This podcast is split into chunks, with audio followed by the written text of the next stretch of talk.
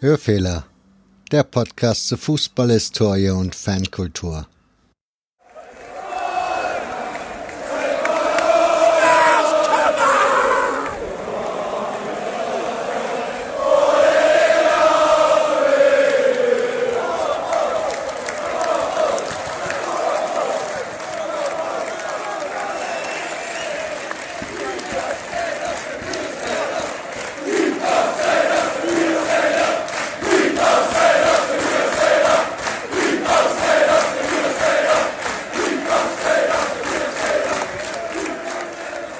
Willkommen zu einer neuen Ausgabe des Hörfehler Podcasts. In dieser Folge geht's mal wieder auf die Insel. Waren wir ja schon länger nicht mehr. Denn Daniel Roth hat eine Zeit lang den AFC Wimbledon mit bekleidet, darüber ein kleines Büchelchen geschrieben und über seine Erfahrungen und Eindrücke würde er in dieser Folge ausgiebig erzählen. Bevor er das tut, bedanke ich mich aber noch bei Sven, Benedikt und Jan, die Unterstützer, die seit der letzten Folge dazugekommen sind. Ganz, ganz herzlichen Dank an euch. Ihr helft mit, dass ich die Kosten hier im Rahmen halten kann. Ansonsten bleibt mir noch zu sagen, ihr solltet die Folge bis zum Ende hören. Und wenn ihr das getan habt, gibt's noch ein bisschen Housekeeping am Schluss. Ein paar Einblicke in die kommende Folge in 14 Tagen über den Karlsruhe SC. Ja, und damit bleibt mir jetzt hier nichts mehr zu sagen, außer viel Spaß!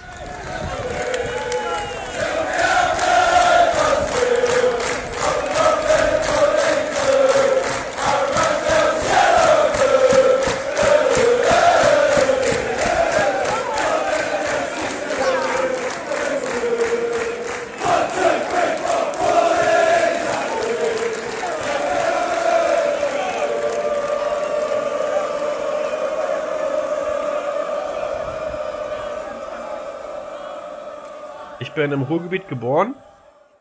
Ähm, da hole ich jetzt gleich mal ein bisschen aus. Mhm. Ähm, ich bin dann mit acht Jahren weggezogen, bin aber dann, Verwandte wohnten noch da und so weiter. Ich war dann noch regelmäßig im Ruhrgebiet, äh, in Dortmund vor allem. Ich bin dann irgendwie ähm, in, auch äh, weil es in der alten Heimat war, auf Wattenscheid 09 hängen geblieben. Und bin eigentlich Wattenscheid 09 Fan. Ähm, als ich dann nach Oldenburg gezogen bin, Mitte der Nullerjahre, da äh, bin ich dann mehr oder weniger durch Zufall so mit dem VfB Oldenburg in Kontakt gekommen und bin da dann so ein bisschen in die Fanszene reingerutscht. Also das äh, ursprüngliche bei mir ist eben, ne, ich Wattenscheid 09. Ähm, jetzt bin ich fast 40 Jahre alt, wohne, äh, wohne weit entfernt. Ich habe auch in den letzten Jahren keine Spiele mehr vor Ort gesehen. Das, äh, ja, das flacht so ein bisschen ab. Ähm, naja, das bleibt man natürlich ein Leben lang, aber das ist nicht mehr so intensiv, wie es mal war. Nicht? Und naja, vor 15 Jahren, vor 10, 15 Jahren habe ich ein paar Jahre lang beim VfB Oldenburg verbracht und habe da immer noch ja, ein paar gute Freunde und bin da auch immer noch mal wieder ganz gerne. Also Wattenscheid und Oldenburg quasi. Okay. Um, ähm, du hast gerade ja gesagt schon, dass du weiter weg wohnst jetzt. Du wohnst jetzt in England, ne? Genau, ich bin 2010 ähm, nach England gezogen, nach London und dann wollte ich eben Fußball schauen. Nicht? Und wie das dann so ist, dann äh, Groundhopper war ich damals nicht. Inzwischen hat sich das bei mir in den letzten Jahren so ein bisschen in Richtung Richtung Hoppen entwickelt. Aber damals wollte ich mir eben einen Verein suchen. Nicht? Und ich ähm, ja, hab dann äh, in Collis Wood gewohnt, in Wimbledon war meine Arbeit und dann war für mich auf, auch aufgrund der Vorgeschichte des AFC Wimbledon eben klar, dass ich da auf und zu mal vorbeigehe und mal gucke, äh, wie das da ist. Ja, kurze Zwischenfrage, warum bist du nach, also warum bist du nach England beruflich oder? Ja, ach ja, also ich hatte in Deutschland studiert oh. und naja, dann wusste ich nicht so, ich habe Geisteswissenschaften studiert, also äh, sowas, was äh, karrieremäßig eher nutzloses und dann wusste ich eben nicht, was ich machen soll.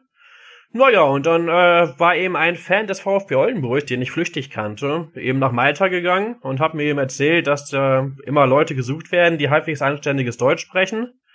Also für den Kundendienst von so von so äh, Glücksspielanbietern. Und dann bin ich eben ein Jahr lang nach Malta gezogen und dann hatte die Firma, für die ich damals angestellt war, die hatte dann gesagt, ja, willst du nicht mal was anderes machen außer Kundendienst? Wir bieten dir eine Beförderung an, aber das war dann eben nicht mehr auf Malta, sondern das war dann in London. Da hatten die auch ein Büro und so bin ich eben durch puren Zufall eigentlich in London geendet. Aber London hört man ja immer, ist ein teures Pflaster. Also wie kommst du da klar? Ja, das äh, ist ja ist ja jetzt ähm, auch die ein Teil der Geschichte, äh, warum wir weggezogen sind aus London Anfang des Jahres im Frühling 2000, also äh, wir haben ja 2020 jetzt, also Anfang letzten Jahres ähm, sind wir aus London weggezogen. Nicht? Also meine Frau ist Engländerin, ich hab, bin hier inzwischen äh, so ein bisschen am Feststecken in England. Nicht? Wir haben äh, Kinder auch und ähm, naja, dann ihre Familie kommt ursprünglich eben aus der Nähe von Newcastle und naja, dann gab es eben zwei große Gründe dafür, aus London wegzuziehen. Nämlich einmal, dass wir näher dann bei ihren Eltern wohnen. Und zum anderen natürlich äh, kannst du das mit einem äh, normalen mittleren Gehalt, nicht, was, äh, was, was wir in London gehabt haben, kannst du aktuell äh, selbst auf lange Sicht äh, nichts kaufen, was nicht total klein und, äh, und schäbig ist. Nicht? Und deswegen sind wir eben dann, ähm, ja, vor knapp über einem halben Jahr aus London weggezogen und das war dann auch quasi mein Abschied vom AFC Wimbledon. Okay. Na, kommen wir mal zum AFC Wimbledon zurück. Und du hast ja eben schon ein bisschen erzählt, du hast in dem Stadtteil gewohnt, hast du gesagt, ne? Ich habe in Wimbledon ähm, gearbeitet und ähm, naja, eine zehnminütige Busfahrt davon entfernt in Collieswood gewohnt. Allerdings hat natürlich der AFC Wimbledon auch immer noch ähm, in Kingston gespielt, also nicht direkt in Wimbledon. Allerdings war das ähm, sowohl von meinem Wohnort als auch von der Arbeit her ähm, nur ja eine kurze Fahrt mit dem Bus. Also das war der nächste Profiverein auf jeden Fall. Und es hat natürlich auch äh, die Vorgeschichte des AFC Wimbledon eine Rolle gespielt. Das ist ja der erste Verein, zumindest der erste bekannte Verein, äh, der quasi von Fans ähm, äh, neu gegründet wurde. Wie sind so die, um mich mal ein bisschen mitzunehmen, London, was sind so die Strecken, also von da, wo du gewohnt hast, zum Beispiel, wenn du zu West Ham gucken wolltest oder Arsenal hättest gucken wollen, wie weit hättest du da so fahren müssen? Also dazu muss ich sagen, dass äh, Premier League für mich äh, als äh, mein Verein oder halt bei der, bei der Vereinssuche eigentlich nicht in Frage kam, weil ja, zum einen äh, natürlich nicht die Fankultur, äh, da hat man schon gewisse Vorurteile, dass man sagt, das ist äh, nur noch eine Plastikliga. Zum anderen ganz äh, neutral gesehen, bei den Preisen, da hätte ich mir regelmäßige Spielbesuche nicht unbedingt leisten können. Ähm, aber West Ham war ja damals noch im Upton Park, also mhm. im, im, Nordosten von London. Das wäre ziemlich weit entfernt gewesen. Da hätte ich schon mit, mit U-Bahn, äh, glaube ich, über eine Stunde dann äh, an Fahrzeit einrechnen müssen, auf jeden Fall. Okay. Das heißt, Wimbledon hast du dir ganz bewusst rausgesucht. Ja, im, äh, damals war das für mich überhaupt keine Frage. Das war eigentlich äh, völlig klar. Im Nachhinein, wenn ich, wenn ich versucht, das zu rekonstruieren, bin ich überrascht, wie äh, wenig äh, Zurückhaltung oder Zweifel ich eigentlich damals hatte, dass ich äh, einfach an die Sache rangehe und ganz klar für mich sage, äh, AFC Wimbledon ist der Verein, bei dem ich erstmal jetzt einige Spiele verbringen will und mir mal angucken will, was da los ist. Ähm, das, ähm, naja, das hat sich aber zum Teil auch natürlich durch die geografische Nähe ergeben. Aber natürlich eben auch durch diese Besonderheit. Natürlich 2002 ähm, wurde der Verein neu gegründet. Das ist, ich habe damals ein Freunde gelesen, mich so ein bisschen für Fußballkultur interessiert und so weiter. Das ist natürlich ein Verein, den man schon auf dem Schirm hatte, vorher auch. Warst du vorher überhaupt in England schon Fußball gucken oder war das dann dein erstes Erlebnis? Äh, nein, ich war mal, als ich 18, 17 oder 18 war mit meiner Familie auf einem äh, London-Urlaub und dann wollten mein Vater und ich zu West Ham gehen, wie du gerade angesprochen hast, wie du gerade erwähnt hast. Ähm, dann war das aber ausverkauft. Also das, äh, war, äh, ich hatte vorher noch kein Spiel in England gesehen. Nee. Okay, und wie war, also sprich, dann war das dann sozusagen dein erster Besuch in Wimbledon, war dann auch gleichzeitig dein erstes Fußballspiel in England? Genau, richtig. Also äh, in Richtung, das war, glaube ich, so vier, fünf Wochen, nachdem ich nach England gezogen war. Wie waren so deine Erwartungen? Also was hast du gedacht, als du dahin gefahren bist? Was wirst du erleben? Naja, zu dem Zeitpunkt hatte ich ja lange kein Profispiel mehr angeschaut ähm, und mir war auch klar, dass das jetzt äh, vom Profifußball ähm, wahrscheinlich noch äh, recht weit entfernt ist. Also ich habe früher, kann ich mal kurz ausholen, mhm. meine Großeltern wohnten in Dortmund, ich habe dann mit meinem Vater dann im Ruhrgebiet äh, quasi immer alles abgegrast, wenn wir mal für eine Woche da waren. Ähm, viel im Westfalenstadion. Äh, da war mir natürlich völlig klar, dass ich äh, mit solchen äh, Erwartungen da überhaupt nicht ankommen brauche. Also dann aus meiner eigenen Geschichte heraus, ne, ich Wattenscheid und, und VfB Oldenburg, die spielten dann immer so vor ein, 2000 Leuten. Da hatte ich dann schon gedacht, dass das dann vielleicht ein bisschen vergleichbar ist. Also meine Erwartungen gingen so schon in Richtung Nicht? Amateurfußball ein bisschen entspannt oder Amateure waren es dann zu dem Zeitpunkt nicht, aber sagen wir mal jetzt unterklassiger Fußball. Ich hatte aber schon auch eine Fanszene erwartet, Fankultur erwartet und Gesänge erwartet. Also ich habe ich hab da schon schon erwart eine, eine gewisse Erwartungshaltung gehabt. Die war aber sehr unkonkret. Also das war eher so nach dem Motto, ich fahr mal dahin und guck mal, wie es da so ist. Und wie war's da? Ja, das erste Spiel war, ähm, war am Samstagnachmittag. Das war in der fünften Liga damals, nicht, im September oder Oktober gegen Bath City. Ähm, hat auch ein paar Jahre gebraucht, bis ich das äh, TH halbwegs äh, ohne Zungenbrecher aussprechen konnte. Ähm, und naja, das ist ein Verein, der war damals auf seinem Höhepunkt. Die sind jetzt, glaube ich, wieder ein oder sogar zwei Ligen tiefer. Und die kamen dann mit äh, um die 100 Leuten an. Es gab zu dem Spiel keine Fantrennung. Also in der Liga gab es dann wohl zu manchen Spielen mit höherer Brisanz oder höherem äh, Gästefanaufkommen dann durchaus Fantrennung. Aber nicht immer. Bei dem Spiel nicht. Da konnte man einfach so durch die Gästefans äh, durchspazieren. Und die hatten ganz, ganz schön supported. Aber natürlich, das war so Spaß-Support, nicht? Von so, von so 15 bis 20, vielleicht an der Spitze dann 30 Leuten. Ähm, und von Wimbledon kam tatsächlich fast gar nichts. Das war wirklich ein sauer, äh, lauer Spätsommerwind. Und ich war eben auf der Seite gegenüber vom Fanblog, wie ich später erst herausgefunden habe, dass da der Fanblog ist. Ich hatte ja mich im Vorfeld überhaupt nicht informiert, was, äh, was gibt es für Tribünen und so weiter. Ich bin einfach irgendwo hingegangen. Und da war dann kein Support. Ich bin aber dann naja, dann hatte ich aber dann, in, ich glaube, in der folgenden Woche auf dem Dienstagabend nichts Besseres zu tun und bin dann zum Abendspiel gegen Crawley Town hingefahren. Und Crawley hatte damals in der Liga alles gekauft, was äh, nicht bei drei auf den Bäumen war. Also die, da, die waren dann ganz oben an der Spitze der, der Tabelle mit dabei und die kommen auch aus der Nähe von London so halbwegs, Gatwick Airport. Ähm, und da war dann nicht mit Flutlicht und äh, und habe ich schon beim von draußen beim Stadion, als ich hingegangen bin, gehört, dass da auf einmal richtig Stimmung war und Fangesänge kamen und naja, das war dann eine positive Überraschung, äh, weil ich da natürlich mit geringen Erwartungen, Erwartungen dann hingefahren war. Da gab es dann wirklich ein richtig äh, herzhaftes Spiel mit schönem Support. Und das äh, sollte sich auch dann in den folgenden Jahren, als ich wirklich öfter also wirklich ziemlich oft teilweise zu den Spielen gegangen bin, dann weiter so bewahrheiten, dass eben in England oder speziell beim AFC Wimbledon ähm, das gute Stimmung sein kann, dass man aber gut daran bedient, äh, gut damit bedient ist, äh, zu jedem Spiel ohne irgendeine Erwartungshaltung hinzufahren. Weil wirklich, äh, glaube ich, bei über der Hälfte der Spiele ähm, einigermaßen tote Hose war, stimmungsmäßig. Ähm, es kann aber auch wirklich ähm, sich durch äh, völlig unscheinbare äh, Anlässe so aufschaukeln, dass wirklich eine, naja, relativ brodelnde Atmosphäre entsteht. Wenn du mir beschreiben müsstest den FC Wimbledon damals, wie würdest du mir den beschreiben? Also 2010 war das ja dann. Was hast du da so, also wo stand der Verein, wie war der aufgestellt?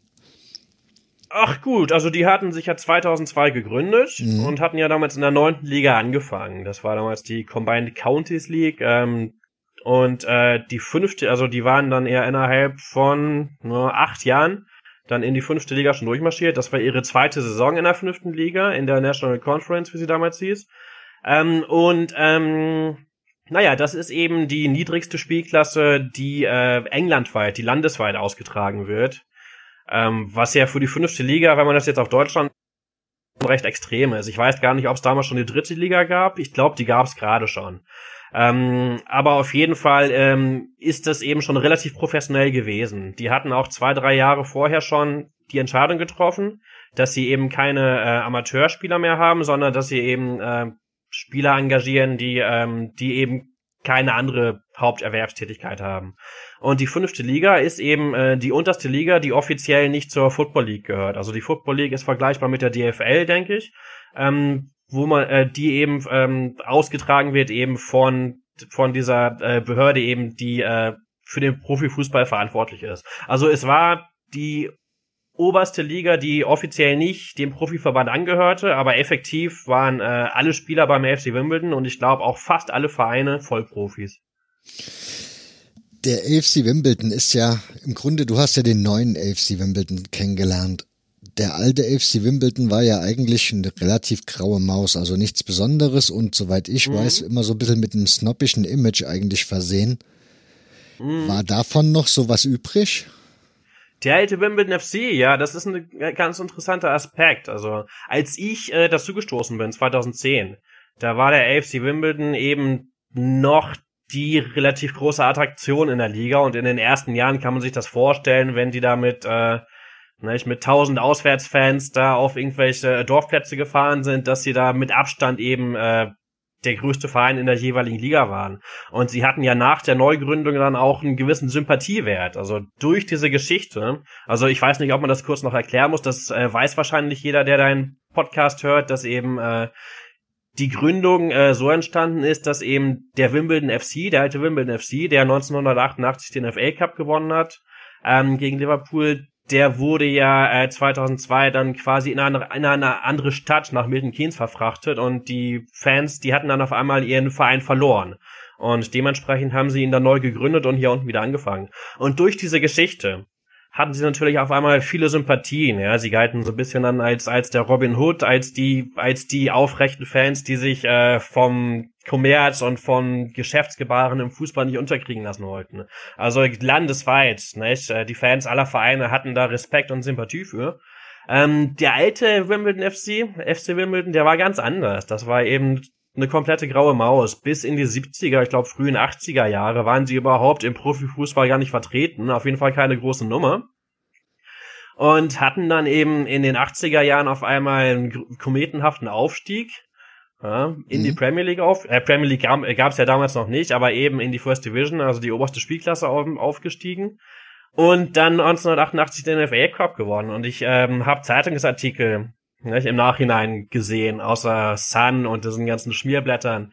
Äh, wie vor diesem Finale äh, in den Zeitungen äh, stand, dass doch bitteschön äh, Liverpool das Finale gewinnen soll, weil ja ansonsten der englische Fußball zurück in die Steinzeit verfrachtet würde. Nicht? Die hatten wohl diesen extremes Kick and Rush und was auf dem Fußballplatz eben der Fall war, das war auf den auf den Rängen genauso. Äh, Wimbledon wurde überhaupt nicht beachtet. Die hatten keine gewachsene Fanszene, das war kein Traditionsverein und das war wohl so ein bisschen so das, äh, das äh, der VfL Wolfsburg vielleicht oder vielleicht äh, in den 90ern VfL Bochum äh, der Bundesliga, die halt so, so ein bisschen, die halt keiner wirklich mochte. Also jeder hatte so, so, so, so ein bisschen so, so das Gefühl, so die wollen wir eigentlich gar nicht ähm, im wirklich, äh, wirklichen Spitzenfußball dabei haben aber es hat sie auch niemand gehasst. Die waren auch nicht jetzt äh, so stark vom Profil her, dass jetzt irgendjemand sagen würde, die finden wir richtig scheiße. So, das sind unsere Feinde oder die mögen, also die waren eigentlich eher so ziemlich egal, ein bisschen belächelt und ein bisschen so als als als äh, nerviges äh, Übel im Spitzenfußball empfunden worden. Und das finde ich ganz interessant. Also das habe ich auch versucht ähm, herauszufinden, wie dann die wie dann die Fans des neuen AFC Wimbledon ähm, dazu eigentlich stehen, ob sie da irgendwie drauf reagieren, auf diesen, auf diesen Schwenker, auf diesen Umschwung, ja. Mhm. Dass sie auf einmal das eigentlich ja so gewohnt waren, dass sie irgendwo aufkreuzen oder wenn sie sagen, ich, äh, ich bin Wimbledon-Fan, dass die anderen dann sagen, ja, das ist aber ein langweiliger Verein, ja, da hättest du mal besser was, äh, besser einen anderen aussuchen sollen. Und dann auf einmal sagt man, ich bin Wimbledon-Fan und man kriegt auf einmal viele Sympathien und Respekt. Also das, äh, ich habe mich relativ wenig mit anderen Fans unterhalten, also ich bin da auch etwas schüchtern zu Werke gegangen. Ähm, aber die Reaktionen darauf sind wohl unterschiedlich. Also wie das so ist, Leute sind unterschiedlich und manche nehmen das wohl schon wahr und genießen sympathisch zu sein oder als sympathisch zu gelten. Andere nehmen das wohl, glaube ich, gar nicht so wahr. Für die geht es dann einfach nur darum, dass sie eben nicht zu dem Verein hingehen, den sie supporten und äh, alles andere interessiert die gar nicht so. Wenn du sagst, da kam dann der neue AFC Wimbledon, gab es dann eigentlich auch neue Fans für den Verein oder waren es dann doch immer noch die alten, die weiterhin halt dann zuschauen gegangen sind? Zum einen ist die Antwort natürlich eine Generationfrage. Also inzwischen, äh, ich habe bis 2015, 2016 regelmäßig die Spiele gesehen, dann noch ganz selten mal. Inzwischen ist es ja ganz klar, dass jemand, der jetzt 20 Jahre alt ist, dass der äh, dass der, wenn überhaupt, den alten Wimbledon FC äh, nur noch sehr, äh, sehr sporadisch mit, mitbekommen hat. Ähm, ich ähm, beschreibe das auch in einem, ein, einem Artikel in meinem äh, Buch, in einem, in einem Spielbericht. Da stelle ich mal die These auf, dass, äh, dass der FC Wimbledon sich zu einem FC St. Pauli in England entwickeln könnte. Also das habe ich als These aufgestellt.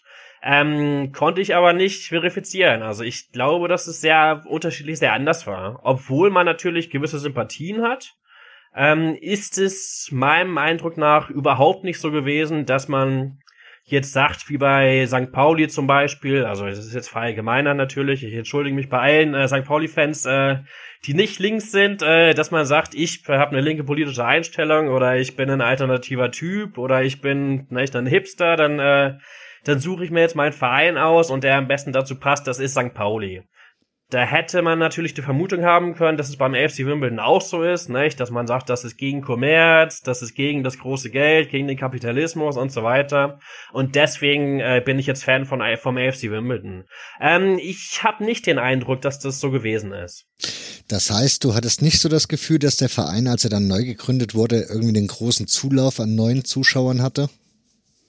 Nein, nein. Also Wimbledon war war immer ein Verein mit äh, im Vergleich zu den anderen Fans in der in der ersten Liga mit wenigen Zuschauern äh, bis in die äh, späten 80er Jahre rein, weniger als 10.000 zu den Heimspielen. Ähm, dann hatten sie ja im Sellers Park gespielt, da waren dann glaube ich ein bisschen mehr, ich glaube so 15.000. Ähm, da waren dann bei den Heimspielen in den ersten Jahren nach der Neugründung waren zwischen zwei und 3.000 Zuschauern. Also und das waren alles, denke ich, Zuschauer, Fans, die auch vorher schon äh, bei Wimbledon-Spielen anzutreffen waren und dass sich da jetzt irgendwelche irgendwelche äh, alternativen antikommerziellen Subkulturen äh, entwickelt haben, das äh, das habe ich nicht so gesehen. Natürlich hat man eine gewisse kommerzkritische Haltung mit der Geschichte, die man da am Nacken hat. Nicht? Also dass dass da einem von von von geldgierigen Leuten oder von von Leuten, nicht, die da die da äh, die damit mit Geld romantiert haben und dann eben den Verein den Fans weggenommen haben. Natürlich hat man da hat man da äh, gewisse gewisse Sympathien für für für alles was antikapitalistisch ist. Das hat sich vielleicht dann in der Vereinspolitik ein bisschen so geäußert. Wir kommen vielleicht später noch auf Chris Stewart zu, äh, zu sprechen, den, den ersten Vorsitzenden des Vereins. Das ist auch ein überzeugter Linker. Ähm, aber ich glaube, dass im Publikum selbst man das überhaupt nicht so sehen konnte. Das war natürlich, du hast jetzt beim AFC Wimbledon nicht ähm, wie äh, bei Millwall jetzt viele Leute, wo man, wo man jetzt schon, also wo man jetzt vom Äußeren her denken würde, so das sind, nicht, das sind eher so so so so Briten, die dann vielleicht so so Sachen wie Britain First angehören, was dann in vielen Fällen vielleicht überhaupt gar nicht so ist, nicht? Aber es sieht schon, es sieht schon etwas studentischer, etwas normaler aus beim AFC Wimbledon. Aber das ist jetzt irgendwie alternativ wäre von der Grundstimmung her, das denke ich jetzt nicht so.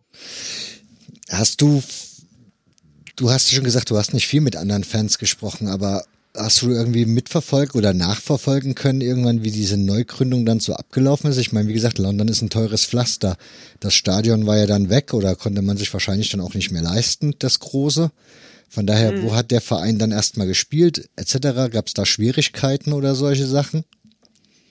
Sie hatten ja ihr Stadion schon ähm, Anfang der 90er Jahre verloren und waren dann eben Untermieter bei ähm, Crystal Palace im Sellers Park. Mhm. Aber das war natürlich dann keine Option mehr. Und was, was ich auch ganz, ähm, naja, ganz witzig finde, ist, dass eben 2002, als ja der ähm, AFC Wimbledon gegründet wurde, AFC Wimbledon, äh, da spielte ja der alte Wimbledon FC trotzdem noch eine Saison weiter im Selhurst Park.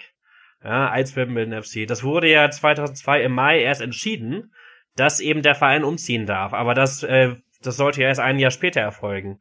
Ähm, das heißt, der, der alte Wimbledon FC, der spielte noch eine Saison weiter. Und ähm, der AFC Wimbledon, der hatte dann ähm, das Stadion vom Kingstonian FC ähm, nutzen können. Ähm, Kingstonian FC ist ein Verein aus dem äh, Stadtteil Kingston das ist sehr nah an Wimbledon. Und äh, der Kingstonian FC, der hatte dann finanzielle Schwierigkeiten, hatte auch einen Besitzer. Das ist hier im Amateurbereich oder im Halbprofibereich äh, sogar so, dass eigentlich alle Vereine irgendeinen Besitzer haben. Naja, und der Besitzer, der hat dann eben erst kurz äh, Wimbledon als Untermieter dann zugelassen und dann nach kurzer Zeit, nach ein oder zwei Jahren, dann auch das Stadion an den AFC Wimbledon verkauft. Das war damals ein Stadion mit glaube ich, ungefähr 3000, knapp über 3000 Zuschauern Kapazität. Und das wurde dann ähm, über die Jahre dann ausgebaut auf jetzt 5000 Kapazität. Und naja, wie die Geschichte damals abgelaufen ist mit der Gründung. Also es gibt die Legende und was natürlich auch stimmt, dass an Tag, an dem das entschieden wurde, dass der Verein Wimbledon FC äh, umziehen darf und umziehen wird. Das wurde entschieden von einer FA-Kommission, die aus drei Personen bestand und das Votum war 2 zu 1 für den Umzug. Ähm, das war natürlich ein Schock. Und die Legende ist, dass dann ein paar Fans, Chris Stewart und andere, in den Pub gegangen sind. Das war das ähm, Fox and äh, Grapes. Äh, und da dann äh, vollkommen res resigniert waren und äh, sich depressiv ein Pein nach dem anderen reingeschüttet haben und dann nicht aus dieser äh, Bierlaune heraus gesagt haben, das kann nicht das Ende sein, wir müssen als Fans weitermachen, wir gründen den Verein neu. So, das ist so die Geschichte, die man sich so erzählt. Ähm, ich habe jetzt äh, in Vorbereitung auf unser Gespräch nochmal ähm, ein bisschen da reingeschaut. Und natürlich ist es jetzt ähm, nicht falsch, das so zu erzählen. Es ist aber durchaus so, dass das, ähm, dass die ganze Geschichte, der Umzug, dass der nicht überraschend kam. Es gab schon Mitte der 90er Jahre, also schon sieben Jahre vorher, schon Pläne vom damaligen Wimbledon-Besitzer Sam Hammond, äh, den Verein äh, äh, ich weiß nicht, ob du schon, äh, schon davon gehört hast. Das klingt ein bisschen witzig, äh, nach Irland, nämlich nach Dublin zu verfrachten. Okay. Äh, aus irgendeinem Grund hatte der da Leute an der Angel, die äh, einen Verein in Dublin aufziehen wollten und den dann in der Premier League spielen lassen wollten. Da gab es auch schon relativ konkrete Pläne. Die wurden dann auch öffentlich und da hat sich schon Widerstand von den Fans natürlich dann ähm, äh, so ein bisschen gesammelt und die hatten damals äh, nachweislich schon gesagt, ähm, zu dem Sam Hammond, wenn du das machst, dann, äh, dann gründen wir einfach unseren neuen Verein. Ähm, gut, das ist dann nichts geworden. An die Gründe kann ich mich jetzt, kann ich mich jetzt nicht, nicht mehr erinnern. Dass aber, ähm, dass aber der Verein dann später 2002 nach Milton Keynes umgezogen ist, das kam auch nicht von einem Tag auf den anderen. Also das war bekannt und ähm, da musste schon vorher gewisse Pläne und Überlegungen gegeben haben. Aber natürlich ist es äh, die Legende und die Legende wird dann auch so richtig sein, dass eben an diesem Abend dann im Pub entschieden wurde, den AFC äh, Wimbledon aus der Taufe zu heben und das waren dann, ich weiß nicht, ich glaube um die zehn Fans und Chris Stewart, der da dabei war, der war dann eben auch der erste äh, Vorsitzende oder Präsident des neu gegründeten Vereins AFC Wimbledon. Und das ging sehr schnell. Also, dass es da schon gewisse Pläne gegeben haben muss, das sieht man allein schon an der Zeitspanne. Im Mai ist das entschieden worden und zur folgenden Saison hatten sie bereits den Spielbetrieb aufgenommen. Also, das ging wirklich ratzfatz. Was wurde denn dem damaligen Besitzer versprochen, dass der nach Milton Keynes gegangen ist? Also, was hat er, oder hat er sich da nur einfach was von versprochen? Ähm, Besitzer waren damals äh, zwei Norweger. Ähm, und ähm, die treibende Feder, die treibende Kraft hinter dem Umzug war Pete Winkelman, ein Musikproduzent, der unbedingt in Milton Keynes einen Verein haben wollte. Ähm, es gab damals, Milton Keynes, muss ich kurz ähm, erklären, ist eine Stadt, die überhaupt erst, glaube ich, um 1970 rum ähm, entstanden ist. Also das ist eine Stadt, die ist, ähm, naja, ich glaube 50 Meilen außerhalb Londons, ähm, als Planquadrat entstanden, ja, um London ein bisschen zu entlasten. Und äh, die wurde komplett aus dem Boden gestampft. Und ähm, die hatte dementsprechend natürlich äh, keine historischen Strukturen. Das ist ja völlig klar, dass es da dann keinen großen Fußballverein gibt. Und anstatt eben sich irgendeinen kleinen pimmeligen Amateurverein zu suchen und den zu pushen, hat er dann äh, den Weg gewählt, ähm, dass er eben einen Profiverein, so wie in Amerika die Basketballvereine oder oder was weiß ich, äh, einfach umzusiedeln. Er hatte das vorher schon bei anderen Vereinen versucht, hm, ist da ist da gescheitert und war dann schon über gewisse Zeit lang mit den norwegischen Besitzern des Wimbledon FC in Gesprächen. Und der der Verein wurde dann eben von diesen, diesen Norwegern abgekauft. Ähm, ich kenne die Einzelheiten nicht. Ich würde jetzt einfach vermuten, dass eben die norwegischen Besitzer ein gutes Angebot bekommen hatten von Pete Winkelmann oder von Pete ähm, Winkelmans Vertrauten. Wie hat man das so in Milton Keynes aufgenommen? Also gab es dann Zuspruch für den alten, äh, also Wimbledon FC? Sind da die Leute hingegangen zum Fußball oder Ursprünglich hatte Pete Winkel verlauten lassen, dass, äh, dass man die Fans einfach mitnimmt. Man kann dann, man kann dann Shuttlebusse einsetzen. Aber äh, naja, das ist natürlich nicht aufgegangen. In Milton Keynes ist mein Eindruck, ähm, damals, wie das damals war, das weiß ich nicht. Ne? Ich, ich bin ja mhm. 2010 nach London gezogen, ähm, habe dann so äh, nach und nach ähm, den Fußball und Wimbledon kennengelernt. Ähm, wie das damals war, das weiß ich nicht. Aber ich habe natürlich ähm, was auch in meinem Buch beschrieben ist, ähm, dann zwei der Spiele gesehen. Und zwar das erste Spiel, wo der neue AFC Wimbledon äh, gegen Milton Keynes gespielt hat. Das war in Milton Keynes. Und da gab es natürlich ein großes Trara im Vorfeld, also wochenlang.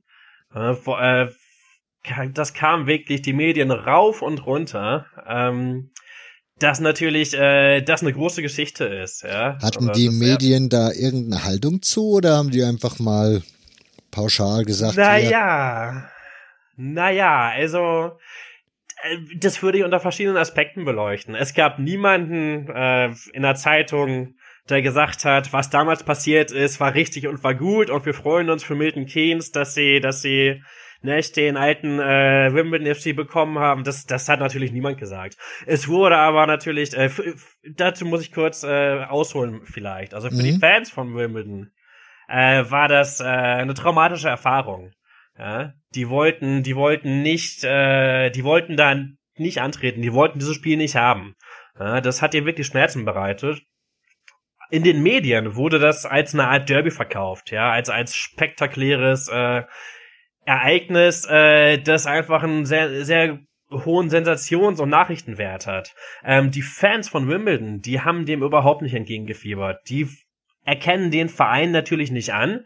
Äh, der neue Verein, der heißt Milton Keynes Dons, also die Mindestforderung, die äh, Wimbledon-Fans in Richtung Milton Keynes ähm, senden, ist, dass sie das äh, Dons, das, was sich eben auf Wimbledon bezieht, dass sie das aus, aus ihrem Namen streichen sollen.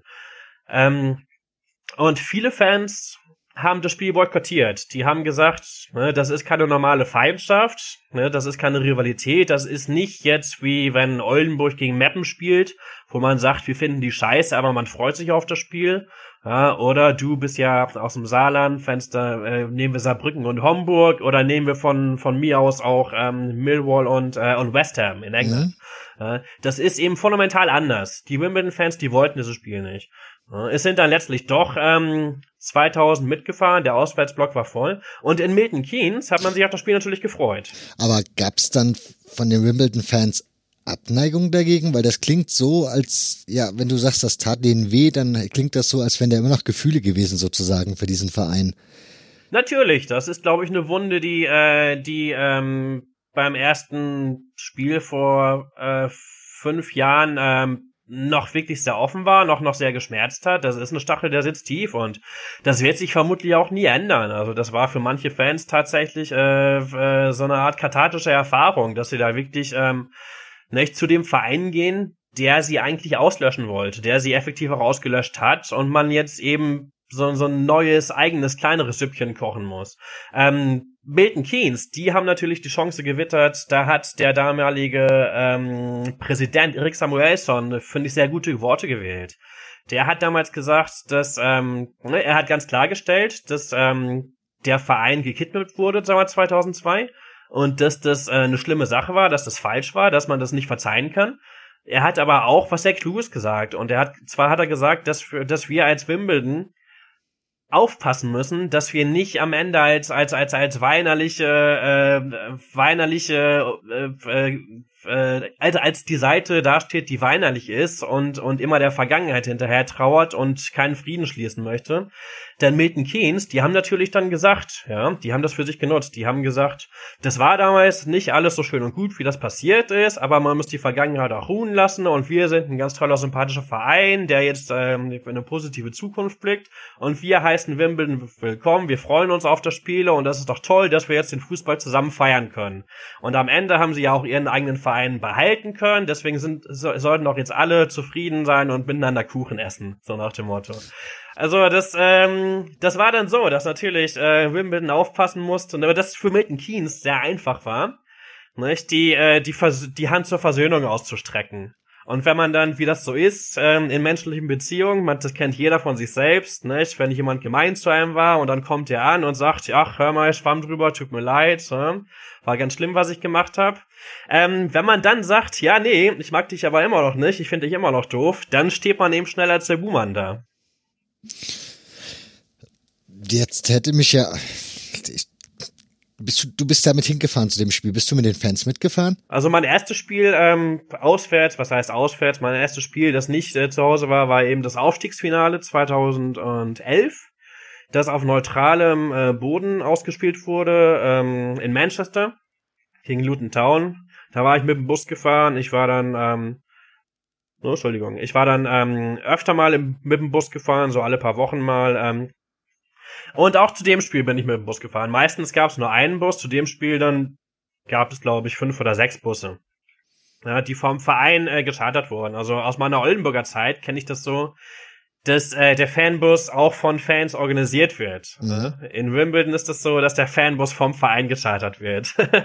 das ist erstmal fundamental anders. Ähm, dann ist es auch so, ähm, dass äh, per Gesetz, wenn man äh, in einer Gruppe, in einem Bus zum Fußball fährt, dass man keinen Alkohol trinken darf. Also das äh, das ist damals im Zuge, nicht, dieser, dieser ähm, Tragödien mit Hillsborough und so weiter und ähm, äh, gab es ja diesen berühmten Taylor Report und da gibt es extrem scharfe Gesetze. Man muss sogar, wenn man sich mit Freunden, also ich, ich, äh, das ist jetzt ein bisschen ab vom Thema, mhm. nicht? aber wenn man aber, mit Freunden ähm, sich sich eine sich eine Neuner Van mietet und zum Fußball fährt, dann muss man tatsächlich, ich habe das nachgelesen, äh, die Polizei darüber informieren ja, über die geplante Route. Man darf, ich weiß nicht, fünf Meilen oder zehn Meilen oder was auch immer vor dem Zielstadion äh, keine Pause mehr machen, nicht mehr anhalten. Also da gibt's extrem scharfe Gesetze. Naja, davon abgesehen, ähm, ist aber, ich glaube auch mit Alkohol wäre auf den Busfahrten des AFC Wimbledon tote Hose. Also Jetzt hast du mir die Frage gerade vorweggenommen. Ich wollte mich gerade fragen, hält man sich da so dran? Ja, ich äh, hatte damals, also das Gesetz besagt sogar, dass man äh, kein Alkohol äh, mitführen darf, sondern wenn man wenn man Alkohol im Bus hat, dann darf das nur unten im Bus sein. Also wie nennt man das da diese diese diese Ladeluke, ne? Mhm, okay. Äh, ich hatte tatsächlich, äh, obwohl dann der der Buseinweiser da der Busbetreuer dann gesagt hatte, kein Alkohol, auch nicht in Taschen. Ich hatte dann irgendwann trotzdem mal Alkohol im Rucksack dabei. Naja, ist nichts passiert, ich wurde nicht erwischt, nicht? Aber mir war nicht äh, bewusst, dass ich in dem Moment eine Straftat begangen habe. ähm, also den ich dann halt da irgendwo dann äh, neben dem Stadion dann getrunken hab, ne, aus meinem Rucksack raus. Ja, was willst du dazu sagen?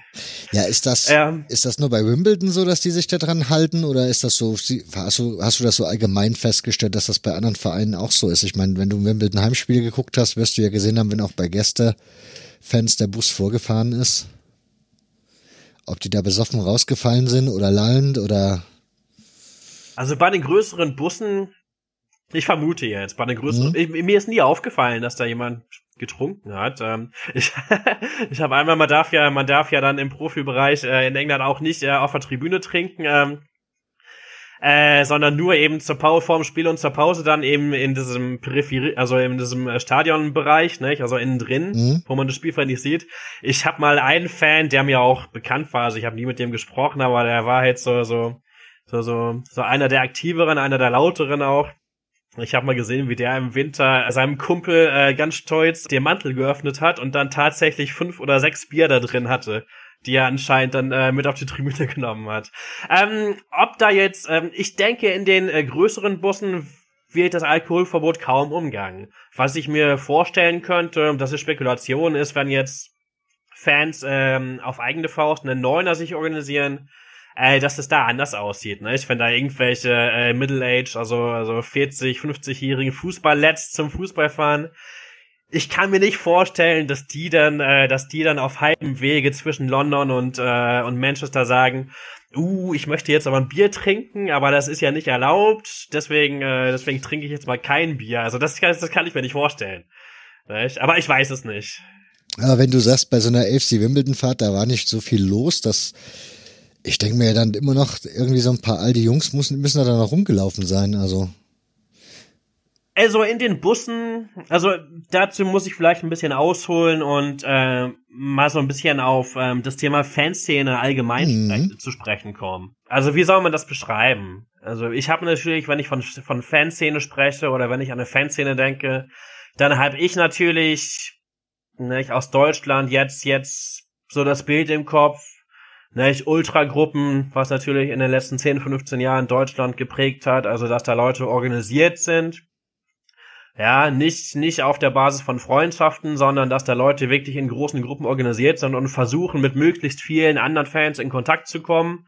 Ja, und so ein bisschen Leben da reinzubringen, sowohl auf der Tribüne, die Leute in Support einzubinden, als auch abseits äh, der Spiele selbst, da mit Leuten ins Gespräch zu kommen, sich zu organisieren und so weiter, ein eigenes mhm. Pub zu betreiben. Ähm, und natürlich auch noch Fanclubs von früher auch, wie es sie ja heutzutage auch noch gibt, dass man sich eben da auch noch ähm, organisiert, teilweise zu einem relativ hohen Organisationsgrad, natürlich nicht mit dieser mit dieser Zielsetzung, wir wollen die Besten sein, wir wollen die Größten sein, wir wollen die Fans zusammenbringen, aber dass man sich wenigstens mal in Gruppen organisiert.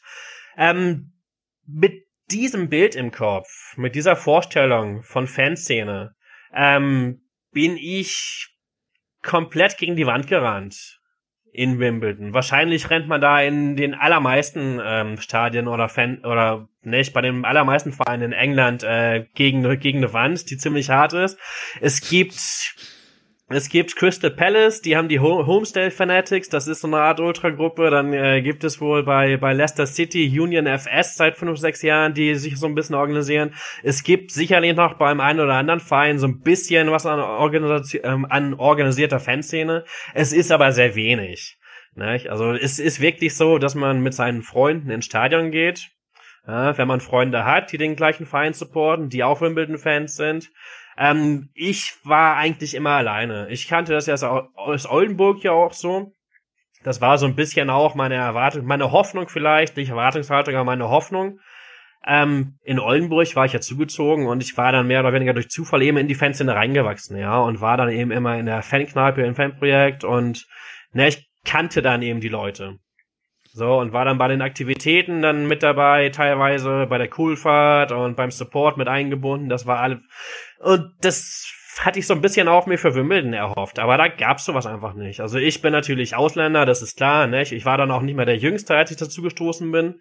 So, wenn ich da dann keinen Anschluss finde, dann will ich mich gar nicht beschweren.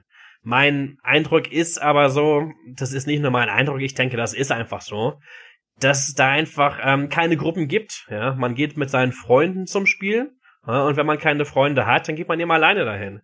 Ja. Während der 90 Minuten im Block gerade auswärts oder auch zu Hause dann, wenn man sich dann eben auf den in den richtigen Bereich der Tribüne stellt, da singt man dann mal mit anderen Leuten zusammen, nicht? Aber man kommt weder auf den Busfahrten noch bei den Spielen selbst noch sonst wo wirklich mit den Leuten ins Gespräch. Ähm, was natürlich beim FC Wimbledon anders ist, ist, ähm, da können wir vielleicht später noch drüber sprechen, das ist der Don's Trust, dass es eben so eine Trägerorganisation gibt, wo die Fans eben ähm, sich zusammengeschlossen haben, um den Verein zu besitzen. Aber das spielt sich, äh, das spielt sich sehr weit entfernt von dem ab, was wir als Fanszene verstehen würden. In Deutschland sind jetzt in den letzten Jahren, wo jetzt die letzten Jahre hat sogar ein bisschen nachgelassen, aber davor die Jahre extrem viele Firmenbücher aufgetaucht, also englische Firms, die dann, ja. dann irgendwelche Anführer mal so ihre Hooligan-Stories ja, zum ja. gegeben haben. Ich habe ich hab das von, ich habe das von Cass Pennant gelesen, oder nee, den Film habe ich gesehen, den Film habe ich gesehen. Ja, sensationell. Also das Buch ist auch sensationell. Wenn man das so liest, also in der Zeit möchte ich nicht im Fußballstadion gestanden haben, so wie sie da abgegangen sind mit Waffen und so. Nee, Zeugs. nee, nee. Ähm, hast du bei, gab's bei Wimbledon auch so Firms oder gab es einfach mal gar nichts? Oder nicht mehr? Also kurz dazu noch, ähm, natürlich, ich habe auch so die Geschichte von, von, von englischen Hooligans und auch die beiden Filme, ne, ich Queens die Hooligans und der mit Danny Dyer und so und ähm, ähm, mich auch so ein bisschen eingelesen. Nicht? Also mhm. ich will jetzt nicht sagen, dass ich da die, große Ahnung habe, aber natürlich so so gewisse gewisse gewisse grundsätzliche Sachen, die hat man als fußballinteressierter Mensch so ein bisschen mitbekommen. Nicht? Ähm, andererseits ähm, möchte ich auch einwenden, dass ja der Nick Hornby, also mhm. also der Arsenal-Fan mit äh, mit Fever Pitch, ähm, ja auch ein Buch geschrieben hat, das teilweise schon, glaube ich, in den 70er Jahren spielte. Ja wo natürlich Gewalt, Gewalt auch drin vorkommt. Ne? Also das ist nicht so, dass es das nicht gab, aber wahrscheinlich, äh, also das, die Perspektive ist schon ein bisschen anders. Da wirkt es nicht so, als wäre die Gewalt allumfassend gewesen. Aber gut, wie dem auch sei. Ich glaube, ich glaube, alle Experten sind sich einig, dass es natürlich in den 70er und 80er Jahren ähm, sehr äh, ein sehr hohes Maß an Gewalt gab in englischen Fußballstadien. Das ist das ist ganz klar.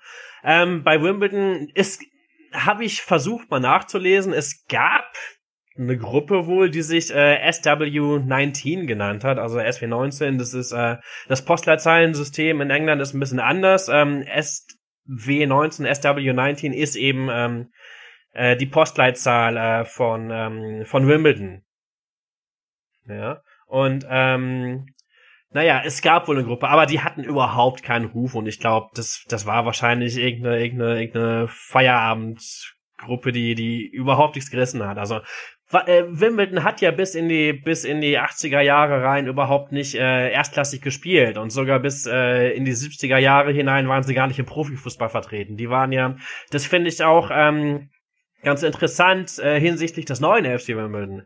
Der alte Wimbledon FC, der war, hatte ja auch schon die Geschichte, dass er eigentlich lange Jahre äh, ein Amateurverein war, der überhaupt kein Interesse am Profifußball hatte und dann plötzlich in, in 70er Jahren erst ähm, in den Profifußball aufgestiegen ist.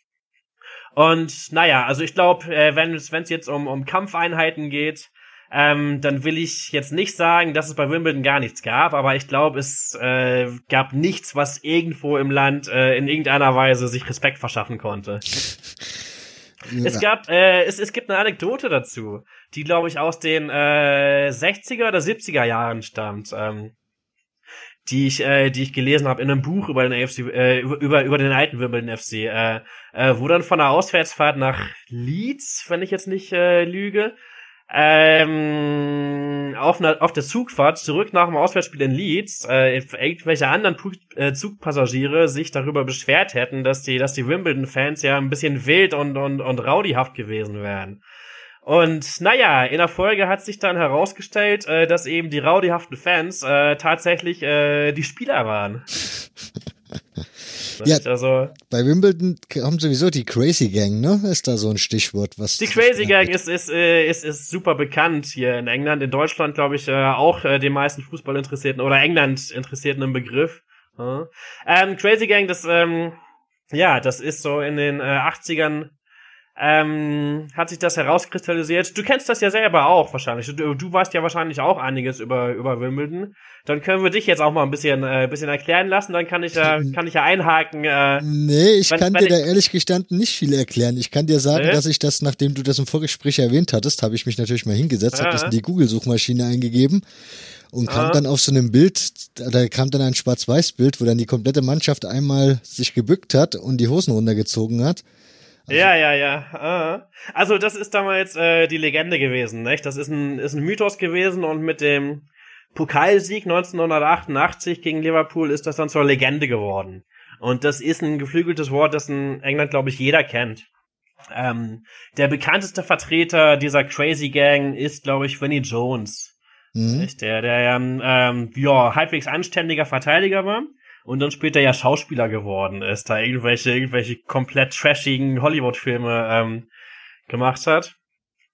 Naja, und äh, in den 80er Jahren eben das äh, Crazy Gang, was das, was besagt es eigentlich? Ähm, das besagt, dass eben die Mannschaft damals komplett irre war und ähm, knallhart und brutal und sich ständig äh, gegenseitig irgendwelche Streiche gespielt haben oder wenn man es jetzt äh, nach heutiger Lesart äh, deuten möchte, wahrscheinlich äh, sehr viel Mobbing in gefunden hat. Also die haben äh, das wurde gerade dann im Vorfeld zum äh, Spiel gegen Liverpool 2015, als sie im Pokal ähm, äh, der der neue AFC Wimbledon äh, im Pokal gegen äh, Liverpool gespielt hat, da wurde das dann nochmal alles aufgearbeitet medial in äh, von den von den äh, TV-Stationen und äh, und von den äh, äh, Zeitungen. Naja, dass eben ähm, die wirklich knallhart waren, die technisch überhaupt nichts drauf hatten, angeblich, nicht, die nur hohe Bälle gespielt haben und dass sie auch den Gegner anstatt mit spielerischen Fähigkeiten oder mit taktischen äh, Finessen einfach immer nur versucht haben einzuschüchtern. Ja, dass sie, äh, dazu gehört dann auch dann, äh, äh, dass sie angeblich dann irgendwie in einer, in einer, in einer Gästespielerkabine da immer so ein bisschen Eiswürfel ausgelegt haben oder da irgendwelche Sachen gemacht haben, dass es da drin stinkt und was weiß ich. Also der Mythos ist eben, dass sie, dass die Spieler sich so nach alter männlicher Macho Art sich selbst gegenseitig immer gepiesackt haben nicht, sich selbst dann abgehärtet haben, so nach der alten Lesart, ne, und da so quasi zu knallharten Männern wurden, wie man das so, also heutzutage finde ich, äh, ist sowas immer ein bisschen komisch, aber das war eben so die Schiene, nicht? Und dass sie eben dann auch den Gegner dann so viel mit Trash Talk und so, ne, dass sie dann dem Spieler gesagt haben, äh, den Gegenspielern gesagt haben, ich dir die Beine und hier und da und und naja, also das ist eben das, was die Crazy Gang besagt. Und das wurde eben so ein sehr bekannter Begriff. Du warst jetzt viele, viele Jahre, also viele Jahre bist du jetzt mitgefahren beim AFC Wimbledon oder warst nah dran und bist ja auch jetzt nicht so weit weg, auch wenn du jetzt natürlich nicht mehr in London lebst. Wie würdest du beschreiben, hat sich der Verein im Laufe der Jahre entwickelt? Also hast du das Gefühl, es geht konstant nach oben oder stetig nach oben oder siehst du da einen Bruch irgendwie oder Stillstand? Stillstand, Stillstand. Also zu dem Thema gibt es ähm, bezüglich der Zukunft, der Gegenwart und der Zukunft ähm, Interessantes zu, zu, äh, zu sagen. Ein anderes Thema zu sprechen, das ist das Stadion. Das heben wir uns vielleicht für später auf. Aber mhm. lass uns mal die letzten, lass uns mal die letzten Jahre betrachten. Das ist ganz interessant. Als ich 2010 hinzugekommen bin, da war das ja so, dass der Verein innerhalb ne, weniger Jahre einen rasanten Aufstieg durch die Ligen äh, hinter sich hatte. Ich habe dann ja auch einen Aufstieg selbst noch direkt mitgemacht. Dann gab es ja ähm, drei, vier Jahre später dann nochmal einen Aufstieg, der durch Zufall entstanden ist. Also da sind sie so gerade in die Aufstiegsplayoffs gekommen und, und haben, haben das dann eher dann äh, eher dann aus Versehen gewonnen. Spielen jetzt in der dritten Liga. Aber natürlich, ähm, das war damals so, dass die Fans, glaube ich, so das Gefühl hatten, es geht immer weiter bergauf, es geht immer weiter bergauf, wir können machen, was wir wollen, wir steigen einfach auf. So, das äh, ist dann natürlich etwas abgeebbt. Ein anderer Aspekt ist natürlich auch, dass sie dann irgendwann, nicht, sind, äh, haben in der neunten Liga angefangen, Zuschauerschnitt von über 2000 gehabt. So, allein daraus ergibt sich, dass, dass die anderen Vereine da finanziell gar nicht mithalten können. Mhm. Ähm, das ist dann, ähm, ja, als ich dann hinzukam, wo sie in der fünften Liga waren, da waren sie immer noch zuschauermäßig, fanmäßig eins der Schwergewichte, wahrscheinlich so mit, mit die besten in der Liga. Ähm, wenn man sich die Zuschauerzahlen anguckt, in der League 2 dann, in der vierten Liga, da waren sie dann nur noch, wenn überhaupt, Durchschnitt. Nicht? Also da waren sie dann, äh, und da hat sich wahrscheinlich auch, also war mein, mein man, man liest sowas ja immer gerne mit rein, nicht? Also äh, es, es gibt dann immer Gesänge, wo man wo man, wo man, also in Deutschland gibt es ja, ne, ich den Gesang, äh, äh, kniet nieder, ihr Bauern, so und so ist zu Gast und sowas. Mhm. Also was, was so ein bisschen Arroganz verlauten lässt, ne? Und, und ähm, die, die, die Wimbledon-Fans, die hatten auch sowas. Die haben immer gesungen, you're only here for the Wombles. Ja, also ihr seid nur für, für, für, für, für uns hier, für Wimbledon hier. Ähm, ist beim Fußball immer die Frage, ne? ob das, wie ernst das gemeint ist, so, so ein bisschen Mackertum, so ein bisschen Arroganz. Äh, gehört wahrscheinlich einfach dazu.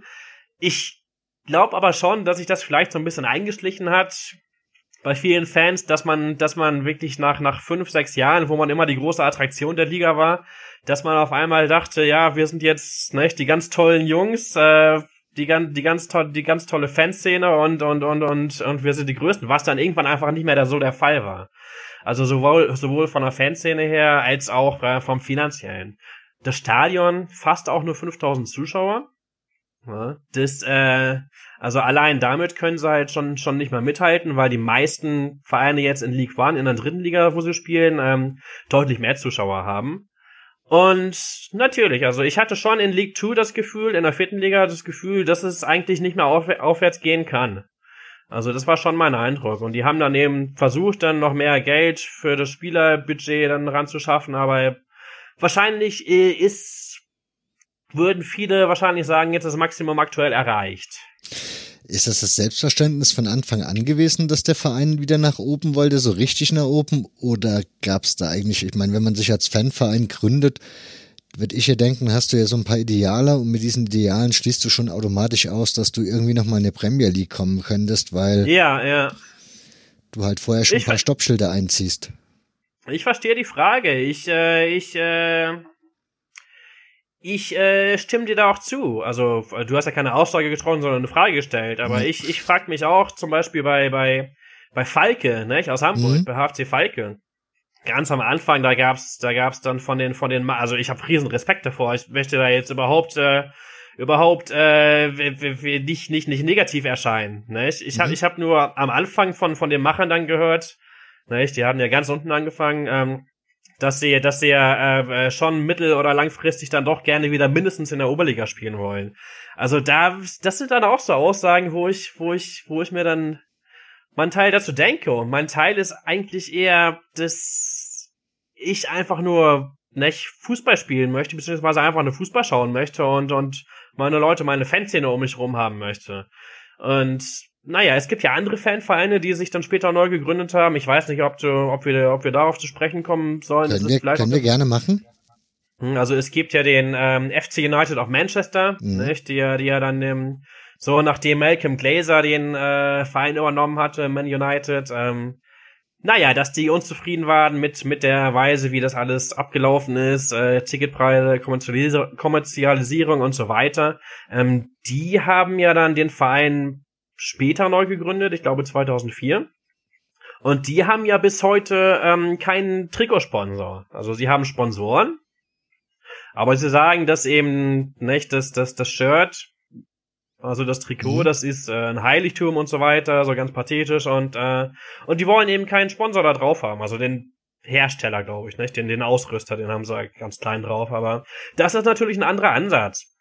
Ja, die sind ja auch schon seit Ewigkeiten in der siebten, also die waren zwischendurch in der sechsten Liga, waren schnell in die siebte Liga aufgestiegen, dann in die sechste nochmal hoch, sind jetzt wieder abgestiegen und bei denen ist, das, ist, ist diese Stagnation von außen betrachtet äh, schon seit einigen Jahren der Fall. Nicht? Weil die offenbar für sich entschieden haben, ich habe die ja auch mal ähm, gesehen, zwei Spiele, also bei denen kommt mir das, ähm, um jetzt wieder ein bisschen äh, darauf zurückzukommen, schon eher so vor, dass das äh, subkulturell sehr alternativ und vielleicht auch ein bisschen links angehaucht ist. Ja?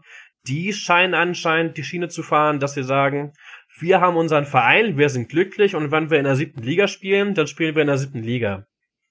Das äh, scheint beim AFC Wimbledon ähm, nicht ganz so der Fall zu sein. Ich glaube schon, dass das allgemeine, dass die allgemeine Erwartungshaltung ist, dass man ja, ob man das in der Liga ausdrücken kann, weiß ich nicht, aber dass man schon sehr bedacht darauf ist, den größtmöglichen sportlichen Erfolg zu haben. Das denke ich schon, John. Wie sind denn die Vereine aufgestellt? Also du hast ja eben den HFC Falke angesprochen, das ist ja ein ganz klassischer Verein im klassischen Sinne eines EVs und da ist ja auch ganz klar ausgeschlossen, dass dieser Verein sich jemals in seiner Struktur wird ändern können, weil dazu müsste es 100 Prozent der Mitglieder anders stimmen und das wird wahrscheinlich niemals Au, habt sein. ihr das so, ja? Ja, ja.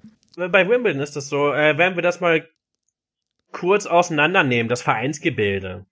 Also es gibt äh, den AFC Wimbledon PLC. Äh, PLC, das ist einfach ähm, irgendeine Art der Unternehmensbezeichnung.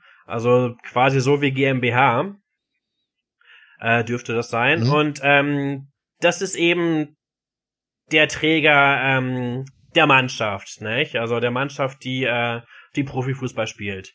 Ähm, okay, so Besitzer dieses AFC Wimbledon PLC war anfangs zu 100% ähm, der Dons Trust. Der Dons Trust ist eben eine Supportersvereinigung, die eben 2002 gegründet wurde und die dann äh, quasi den AFC Wimbledon PLC ausgegliedert hat. Ja? Mhm. Also ist diese Ausgliederung, die hat schon immer bestanden und bis vor ein paar Jahren hat eben haben eben die Fans, also die, Fan, die Fanvereinigung 100% an dieser Spielbetriebs GmbH äh, besessen. Inzwischen wurden, glaube ich, um die 10% ähm, an, äh, veräußert. An wen, weiß ich nicht. Ich glaube, das sind Leute einfach, die mehr oder weniger Fans sind und dann ein bisschen, ein bisschen Geld reinschmeißen wollten. Ähm, ist ja auch noch kein Problem. Jetzt allerdings ähm, hat sich eine Situation ergeben, äh, die höchst problematisch ist. Ja, ich, da müsste ich mal kurz, äh, kurz ausholen. Also es geht um das alte Stadion und eben um, um eben den, den Traum, äh, nach Wimbledon zurückzukehren. Ähm, du hast es vielleicht ähm, in den Medien auch schon gehört, dass der AFC Wimbledon ähm, zurück an seine alte, alte Wirkungsstätte möchte. Hardy Grüne hat das im letzten Podcast, hat er davon erzählt. Mhm. Also er hatte erwähnt, was ungefähr jetzt beim FC Wimbledon gerade los ist. Ah ja, okay. Ohne jetzt das aber das konkret jetzt genau zu beschreiben, sondern er hat halt nur kurz zusammengefasst, dass es, ja, da, ja. Dass es da wieder den Weg zurück sozusagen geben könnte. Also zu alten Strukturen. Ja. Ja, gut, HD Grüne Podcast kann man auch reinhören. Ähm,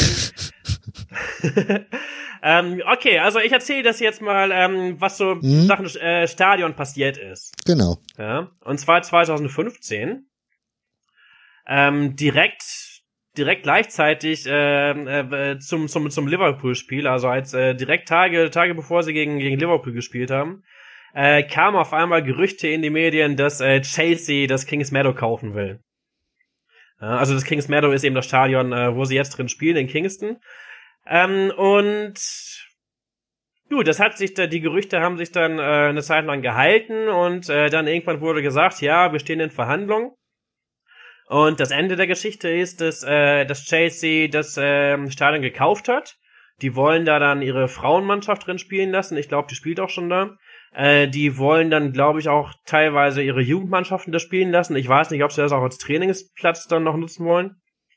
Ähm, ja, nebenbei, äh, Chasey hat irgendwelche Trainingsplätze äh, im Moment außerhalb Londons, die wirklich weit weg sind. Also deswegen denke ich mal, dass sie sich da ein bisschen besser aufstellen wollen. Mhm. Naja, ähm, der Verkauf, der wurde dann von den äh, vom Don's Trust, also von den von den Vereinsmitgliedern auch abgesegnet. Da musste, ne, das, das war Zustimmungs äh, äh, bedürftig mhm. oder pflichtig. Und ähm, naja, also aktuell, man hat da natürlich vertraglich geregelt, dass, äh, dass Wimbledon da noch so und so lange drin spielen darf und so weiter. Kingstonian FC hatte ja dann ähm, als Untermieter auch noch da gespielt. Die waren dann aber irgendwann ein bisschen, ein bisschen angepisst und resigniert. Und die spielen inzwischen nicht mehr da. Also das, das, das war, das ist natürlich, äh, wenn wir jetzt da noch kurz ein bisschen ausholen möchten, so, so ein bisschen so ein, so, so ein schwarzer Fleck, ne, auf der West, so das AFC Wimbledon, dass sie eigentlich den äh, ursprünglichen Verein, der in diesem Stadion spielte, dass sie den, naja, nicht rausgeekelt haben, das kann man, das kann, das kann man sehen, wie man möchte, aber Fakt ist, dass eben der Verein sein Stadion verloren hat. Und naja, das Geld äh, sollte eben dazu genutzt werden, ähm, neue Stadion zu bauen. Ja, das neue Stadion ähm, wurde auch schon gekauft. Und zwar hat er bis vor einem Jahr eben ähm, ein Windhunderennstadion gestanden. Und das ist ziemlich genau 100 Meter entfernt von der alten Plough Lane, also vom Stadion von früher, mhm. wo Wimbledon bis äh, Anfang der 90er gespielt hatte. Das nebenbei, Wimbledon hat ja nicht erst 2002 seine Heimat verloren, seinen Verein verloren haben sie 2002, aber die Heimat haben sie ja schon Anfang der 90er Jahre verloren, als sie eben im Zuge dann der Stadionmodernisierungswelle ähm, das Stadion abschreiben mussten, ja, wo sie damals gespielt hatten und dann ja über ein Jahrzehnt äh, im Sellers Park gespielt haben, in Crystal Palace. Okay. Naja, und jetzt besteht eben die Möglichkeit, dass sie wieder zurück, zurückkehren an ihren alten Ort, also wirklich 100 Meter entfernt, das ist dieselbe Straße. Und das ist natürlich ein Traum, der jetzt wahr wird. Und ähm, das Stadion ist auch schon, also der, das Gelände ist auch schon gekauft. Die Bauarbeiten haben schon bekommen. Allerdings äh, hat jetzt äh, im November auf einmal eine große Meldung die Runde gemacht. Und zwar, dass auf einmal rund 11 Millionen Pfund äh, für den Stadionbau äh, fehlen. Ja, und das ist natürlich problematisch, wenn man das alte Stadion, äh, wo man noch drin spielt, schon verkauft hat. Hast du eine Ahnung von Zahlen? Also wie viel man bekommen hat für das alte Stadion, wie viel das neue würde kosten oder sollte kosten? Uh, Uh. Ungefähr? Nein, ich habe was, ich, also es, es fehlen jetzt 11 Millionen. Ich glaube, insgesamt soll das aber 20 Millionen kosten. Ich weiß nicht, warum man so ein teures Stadion bauen muss, das dann sowieso nur 15.000 fast. Ähm, ich weiß nicht, was da schiefgelaufen ist. Irgendwas muss da schiefgelaufen sein. Du hast gesagt, das ähm, war eine Windhund-Arena, ne? Hast du gesagt? Da ja, das, genau. Da ja. war ich auch zwei, dreimal. Äh, da haben auch ähm, Monster Truck-Rennen stattgefunden. Ähm, kann ich mir das so ähnlich wie eine Pferderennbahn vorstellen, oder? Ja, es war oval. Also die okay. Rennbahn ist oval. Hm, Und um, überall Tribünen rundrum oder? Ja, also teilweise extrem, extrem, extrem verfallen. Hm. Allerdings äh, die Maße des, des Fußballfeldes, die stimmen nicht mit dem überein, wie das Stadion, äh, wie das Stadion gebaut war. Das heißt, es musste, das musste komplett abgerissen und neu gebaut werden. Also da soll auch ein ganzer Wohnkomplex entstehen. Ähm, da werden auch Wohnhäuser gebaut, also so mit mit mit Mehrfamilienhäusern. Ähm, ich habe ich hab mal äh, die Preise gesehen, die da, die werden schon zum Verkauf angeboten. Also die kriegst eine Einzimmerwohnung ab 420.000 Pfund, glaube ich, was eben einer halben Million Euro entspricht. Also das ist der Wahnsinn. Aber das ist eben London, nicht? Wo wir anfangs drüber gesprochen hatten, was, was, was eben für, für, für, für kranke Immobilienpreise hier sind. Wahnsinn. Ja. Ja, das heißt, das neue Stadion steht jetzt in der Schwebe. Und genau, ach so, genau. Wir wollten ja auf die auf die Besitzverhältnisse Mhm, oder auf genau. die Organisationsform des des Vereins an sich zu sprechen kommen. ja, Okay, und jetzt ist es eben so, dass eben Ende November dann ähm, gesagt wurde, ja, ups, wir haben 11 Millionen Pfund zu wenig. Was machen wir denn da? Ähm, die Vereinsbosse, äh, Bosse, die haben da Leute an der Angel. Nicht? Und naja, gut, das ist natürlich schon der Satz, wo dann alle Alarmglocken angehen. Und wo man sich dann schon abwendet und sagt, ja komm, dann gehen wir wieder in den Pub und gründen den Verein vielleicht nochmal neu. ja, die Vereinsbosse, weißt du, wir, im Moment sind Vereinsbosse noch Fans oder sind die Vereinsbosse Naja, gut, schon also- Geschäftsmänner? Ja gut, also es gibt halt das Trust Board, das ist eben ähm, so eine Art Geschäftsführung, nicht? Oder oder wie, wie nennt man das? Also das eben So ein der Gremium, Vorstand, das eben okay. der, Hm? genau der Vorstand. Ähm, naja, und die Leute sagen eben, ja gut, eigentlich sind wir ziemlich gefickt so, wir können gar nichts machen, wenn wir jetzt, äh, wir, wir können nicht mehr lange in unserem alten Stadion bleiben. Und die Baufirma, die möchte doch bitteschön bis Ende Januar dann eine definitive Entscheidung über den Bauplan, über die Finanzierung und so weiter. Wir können dann gucken, ob wir, wir haben schon geschaut, ob wir Kredite aufnehmen können, aber das ist schwierig, jalla jalla. Und ähm, naja, dann haben sie eben gesagt, wir haben da ein paar Investoren, die aber ihre Identität auch nicht preisgeben wollen, bis das alles durch ist. Und äh, die haben, dann ist eben, der Deal wäre eben, dass die dann gewisse Anteile kaufen. Wahrscheinlich würde dann, das wird auch ein bisschen vage erklärt, aber es hört sich so an, als würden, würden die Fans, also der, der Don's Trust, ähm, nach dieser Aktion immer noch mehr als 50% der Anteile besitzen an dieser PLC, ja, an der GmbH. Mhm. Aber diese Investoren, die wollen nur unter zwei Bedingungen einsteigen. Ähm, zum einen möchten sie, ähm, dass der Vorstand zu gleichen Teilen eben aus Fans beziehungsweise Don's Trust Mitgliedern und äh, zum anderen Teil eben aus den Investoren besetzt wird. Ja, halb und halb. Und zum anderen möchten sie die Klausel, dass, ähm, das ist jetzt sehr finanztechnisch, da bin ich jetzt kein Experte und weiß nicht, wie ich das ausdrücken soll. Die wollen eben verankern, ähm, dass der Vorstand äh, jederzeit entscheiden kann, dass mehr Anteile vom Verein auf den Markt geschmissen werden. Ja? Okay. Also wenn jetzt, äh, sagen wir mal, ähm, der Don's Trust 45% noch besitzt, ja, und dann eben so und so viele Anteile neu auf den Markt geschmissen werden, ja, und dann eben die Investoren diese neuen Anteile kaufen, dass eben der Anteil, ähm, den die Fans halten, dadurch marginalisiert werden kann. Und ähm, das könnte dann eben entschieden werden, nicht nur durch ein Votum der Mitglieder, sondern das könnte dann vom Vorstand entschieden werden, der, wir erinnern uns daran, was ich vor einer Minute gesagt habe, halb und halb ähm, aus Investoren und Fans besteht. Das heißt, es ist wirklich ein leichtes, ja, da eine Person zu überzeugen oder irgendeine Situation äh, herbeizuführen, wo dann eben der Vorstand sagt, ja, wir schmeißen jetzt neue Anteile auf den Markt und das kann sich jeder kaufen und dann ist das natürlich so. Also, man kann sich den Rest denken, ja, das ist klar. Und der Chris Stewart, der eben der erste Vereinspräsident war damals 2002, der ein überzeugter Linker ist, der auch wirklich immer so so gegen so Kommerzgeschichten und sowas ist. Ähm, ähm, und ich bin da, also vielleicht politisch nicht immer, aber in dem Fall voll auf seiner Seite, dass er ganz klar sagt, wenn wir das entscheiden, dann ist das der Tag eins, an dem wir die Kontrolle verlieren. Ja. Und das ist dann einfach so, dass eben von dem Tag an liegt es nicht mehr in der Hand des Don's Trust, also dieser Fanvereinigung, was mit dem Verein geschieht, weil man nämlich rausgekauft werden kann. Es gibt dann zwar die Klauseln, nicht, ähm, was, was, was jetzt gesagt wird. Es gibt dann so, so drei oder vier unverrückbare Klauseln, ne, wo gesagt wird, das Stadion kann nie ohne das Votum der Mitglieder verkauft werden. Ähm, der Verein kann nie umziehen ohne das Votum der Mitglieder oder umbenannt werden. Das Vereinswappen nicht umbenannt werden. Aber welche rechtlichen Garantien hat man denn?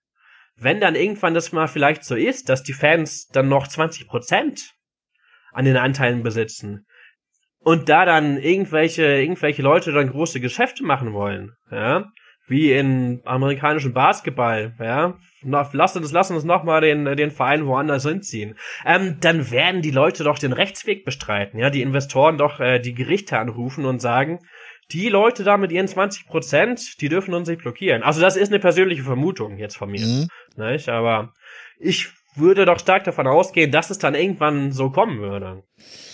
Jetzt bist du ja näher an dem Geschehen dran, wie wir alle zusammen. Von daher, wie schätzt du so, dass die Leute ein rund um den Verein oder im Verein? Was denkst du, was wird passieren? Also nicht mehr. Ich bin, ich bin in den letzten, also ich, ganz kurz, ganz kurz hole ich noch mal aus. Ich bin dann nach 2014, 15 dann mehr zum Hoppen gefahren, ne, und hab dann auch, war dann auch familienmäßig äh, mehr eingebunden. Also ich hatte so ein bisschen den Kontakt verloren zwischenzeitlich. Ähm, aber ich habe äh, jetzt natürlich im Zuge dieser Buchveröffentlichung und natürlich jetzt auch, wo diese, diese, diese Sache da am Laufen ist mit dem möglichen Verkauf, da habe ich mich jetzt wieder stark eingelesen. Mhm. Und naja, als, also den, den Fans, den Mitgliedern, der wird natürlich, wie das so ist, die Pistole auf die Brust gesetzt. Ja. Ob das jetzt so geplant war von langer Hand, das möchte ich gar nicht behaupten, das weiß ich nicht. Also das kann, ist natürlich gut möglich, dass da Leute Sachen einfach äh, aus Versehen schiefgelaufen sind und die Leute jetzt sagen, naja, das ist unsere, unsere einzige Möglichkeit. Nicht? Aber Fakt ist, ähm, ja, die Gründe, die Gründe weiß ich nicht, aber und die Hintergründe auch nicht, aber den Leuten wird die Pistole auf die Brust gesetzt. Also es wird gesagt, nicht, im, neuen, im, im neuen Stadion, wie es jetzt bislang gebaut ist, das reicht nicht aus, um da zu spielen. Aus dem alten Stadion müssen wir bald raus. Die einzige andere Möglichkeit wäre eben wieder irgendwo sich, sich äh, als Untermieter irgendwo einzu, einzubürgern, einzu, einzumieten. Aber naja, an sich gibt es keine Wahl. Allerdings, es wurde ja gesagt, ne, die Baufirma will bis Ende Januar Klarheit haben. Und dann gab es natürlich erstmal einen Sturm der, Entrist, der Entrüstung. Ja, also wie man sich vorstellen kann, waren da viele Mitglieder äh, nicht mit einverstanden. Und es gibt tatsächlich, wenn ich das richtig ähm, verstehe, eine relativ hohe Hürde. Es müssen, glaube ich, 75 Prozent in der Abstimmung dann mhm. äh, 75 Prozent dafür stimmen, dass man eben die Satzung dementsprechend ändert, dass die Investoren einsteigen können. Und es müssen auch mindestens 60 Prozent oder so der Mitglieder äh, dann überhaupt überhaupt wählen. Also die genauen Zahlen weiß ich jetzt nicht mehr. Aber die Hürden sind relativ hoch, wie ich das mitbekommen habe. Und jetzt hat der Verein tatsächlich auch schon wie von Geisterhand mit der Baufirma ausgehandelt, dass man auch bis Ende Februar warten kann. Also im Moment ist das wohl so eine Art Hängepartie. Man guckt einfach mal. Ich will gar nicht behaupten, dass der Vorstand nicht den bösartigen Plan hat, den Verein zu verkaufen. Also, aber es ist anscheinend die Option, die in der, aktuell, der, die in der aktuellen Situation von den äh, Vereinsoberen bevorzugt wird. Und wie sich das entwickelt, also normalerweise, man kennt das ja aus Deutschland, auf, auf Amateurebene, wie, ähm, wie bei Profivereinen HSV Plus war ja ein sehr prominentes Beispiel.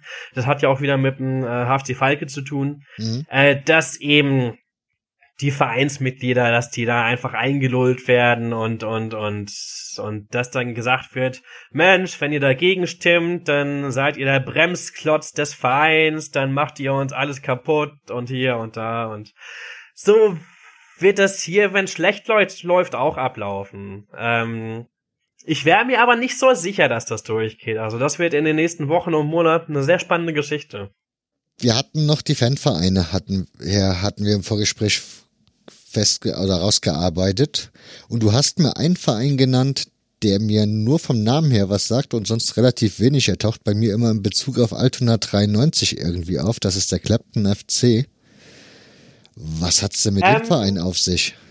Also Altona hat ja eine Fanfreundschaft zum Dulwich Hamlet FC, mhm. äh, die äh, die jetzt äh, so ähm, aktuell ein sehr angesagter äh, Hipster-Verein in London sind, äh, wo es so eine im, im unterklassigen Bereich, die spielen jetzt in der sechsten Liga, so eine so eine Fanszene gibt, nicht? Äh, die spielen in Pink und Blau und ähm, naja, die haben aber einen Besitzer. Ähm, was aber was aber in in Nordlondon oder im Nordosten Londons ähm, seit 2012, 2013 abgezogen wird, das ist äh, der Clapton FC. Also da hatten sich bei einem Neuntligisten damals, äh, dem Clapton FC, da kommen im Durchschnitt kommen da 50 bis 100 Zuschauer ne, in London ähm, in der neunten Liga. Und da hatte sich dann aus welchen Gründen auch immer da so eine kleine Antifa-Ultraszene, äh, also sie nennen sich selbst äh, Clapton Ultras, äh, ob da, ob man jetzt äh, nach europäischen Maßstäben sagt, das sind Ultras oder nicht, das, ja, das ist mir egal. Ähm, auf jeden Fall hat sich da eine Fanszene gegründet, ja, die da einiges gerissen hat. Und ich bin dann ganz gerne mal zu den äh, zu den Spielen äh, hingegangen.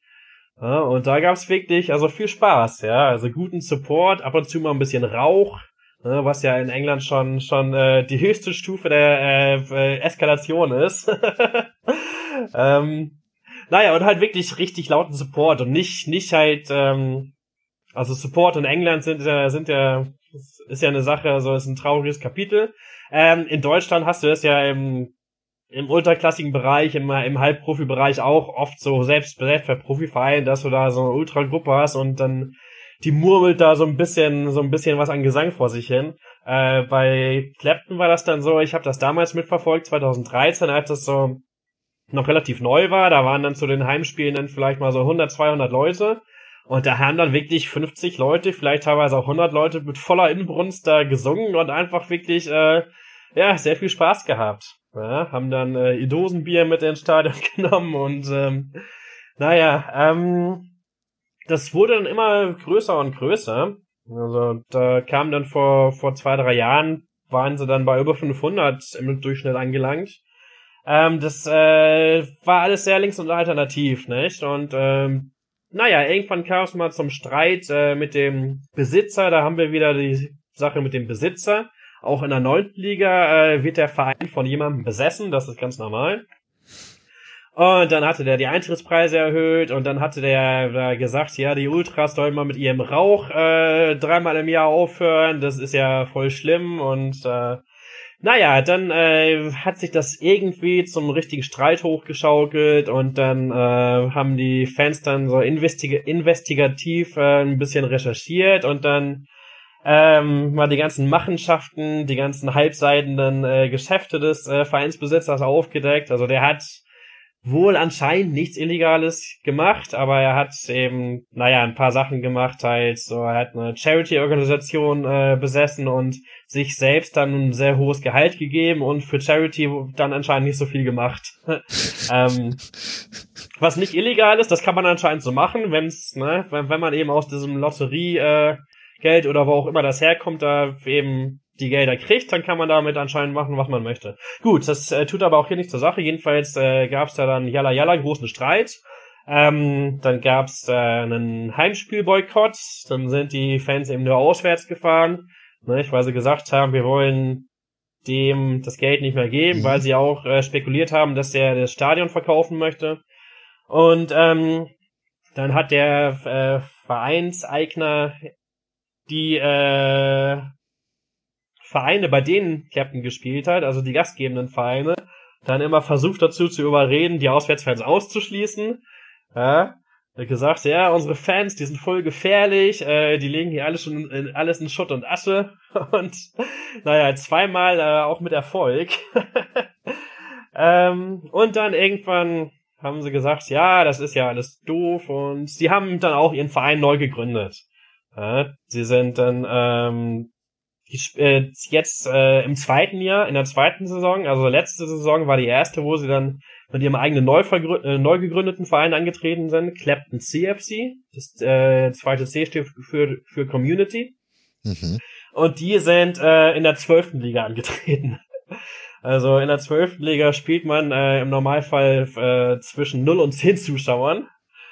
Ähm, und ähm, naja, die hatten dann äh, tatsächlich ganz guten Zulauf. Die haben sich dann da so einen Nebenplatz von so einem Stadion irgendwo gemietet in Walthamstow, wo ja äh, Walthamstow kennt man von East 17, ne, der Boygroup aus den 90ern, die kamen daher. äh, die Älteren unter uns werden yeah, erinnern. Yeah. Ähm, und naja, die hatten dann, ich war bei einem Auswärtsspiel äh, in der Saisonvorbereitung und ich war bei einem Heimspiel. Ähm, da waren dann über 600 Zuschauer. Ich glaube, einen Schnitt haben sie von über 400, 500 gehabt. Ähm, die haben immer noch einen Bomben-Support. Also das ist ganz, ganz ohne Flachs, ganz ohne Scheiß. Äh, wahrscheinlich äh, äh, mit der beste Support, den man in London ähm, kriegen kann. Also inklusive der Profivereine. Es sei denn, man ist jetzt bei einem Spiel, wo es mal zufällig sich hochgeht.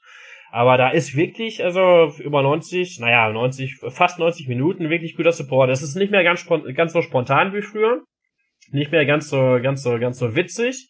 Aber wirklich, ähm, ja, gute Gesänge. Da scheint sehr viel Leben um den Verein herum zu sein. Die haben, ähm, als kleine Randnotiz, die haben ähm, ihr Auswärtstrikot in den äh, Farben des äh, spanischen Widerstands gegen Franco designt. Welche Farben sind das? Lila, gelb, ich weiß es nicht mehr. und haben tausende von diesen Trikots dann tatsächlich äh, nach Spanien verschifft und so wurde sich eine ganz gute finanzielle Grundlage geschaffen. Naja, auf jeden Fall spielen sie eben, äh, haben sie angefangen in einer Liga, wo es halt gar nichts gibt, ja, wo es halt so, so nur so komplette Hobbyvereine gibt, so, so ein bisschen wie die bunte Liga. Mhm. Ähm, der einzige andere Verein, der damals auch eine gewisse Bekanntheit hatte, war der Stonewall FC. Das ist ähm, nach eigener Bezeichnung der erfolgreichste Schule-Fußballverein der Welt, ne, die ab und zu mal in den Medien sind, nicht, ähm, die aber selbst ihre Heimspiele auch vor nicht mehr als zehn Zuschauern austragen. Okay. Nicht? Und naja, die sind im ersten, ähm, in der ersten Saison nach einem holprigen Start ähm, dann doch noch ziemlich gut geworden, sind aufgestiegen jetzt in die elfte Liga äh, und spielen jetzt immer noch, nicht? Also äh, im äh, in der Liga, die eigentlich überhaupt keinen Zulauf hat. Aber sie haben halt konstant ihre 500 Leute und sie haben Spaß und aktuell geht's noch weiter nach oben. Okay. Ähm, wenn wir schon bei aktuell und, sind. Äh, ja, nee. Achso, ganz, ganz kurz. Also hm? äh, jetzt, jetzt für, für Londoner Fußballtouristen. Ja? Also die, die halt, äh, die halt jetzt nicht an Stadien interessiert sind, äh, oder sagen wir mal an den großen Profi Profistadien, sondern die haben einfach einen schönen Nachmittag mit, äh, ist tatsächlich, äh, glaube ich, ein ziemlich guter Geheimtipp, die, der sich zum Hoppen durchaus lohnt. Okay. Weil du gerade aktuell gesagt hast, du hast ja vor, am Anfang des Gesprächs erwähnt, dass du mittlerweile nicht mehr in London lebst.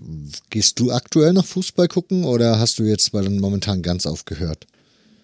Ja, ich gehe noch, ja, ich gehe noch Fußball gucken. Das wird, das wird sich auch äh, äh, nicht ändern. Also im, im Fernsehen, äh, im Fernsehen bin ich, äh, ähm, habe ich nicht die Ruhe zu Hause, um mir da was anzugucken. Ne? Also ich habe so ein bisschen den Lebensplan, wenn ich irgendwann mal 50, 60 Jahre alt bin, äh, wenn ich, wenn ich so weit komme, dass ich dann irgendwann sage, ich bin zu alt, um noch nach draußen in die Kälte zu gehen. Ich hole mir jetzt ein äh, Premier League Abo und dann gucke ich Fußball im Fernsehen. Aber aktuell gehe ich natürlich noch Fußball gucken. Nicht sehr viel. Ja, ich habe das ja gerade angesprochen. Bei bei Wimbledon war ich dann ähm, über ein paar Jahre lang doch ähm, quasi zu, zu, zu mehr oder weniger jedem Heimspiel. Bin einiges auswärts gefahren. Ich habe das dann so ein bisschen mehr in Richtung Hoppen verlagert. Also ich würde mich jetzt nicht als Groundhopper bezeichnen, weil ich da einfach nicht den Ehrgeiz habe, da irgendwelche Liegen voll zu machen oder oder oder oder, oder sonst irgendwie irgendwelche Ziele habe, aber ich gehe halt gerne einfach zum Fußball, fahr mal rum und guck so, ach, da war ich noch nicht, da gehe ich mal hin.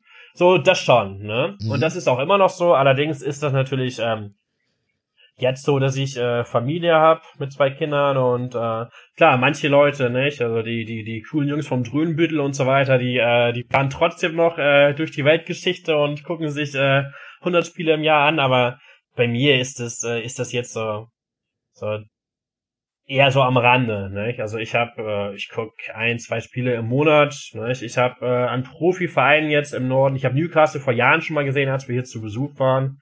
Äh, ich habe diese Saison im Profibereich in England habe ich Middlesbrough gesehen, ich habe Sheffield Wednesday gesehen und dann ja, fünf Spiele auf Amateurlevel hier im Umfeld.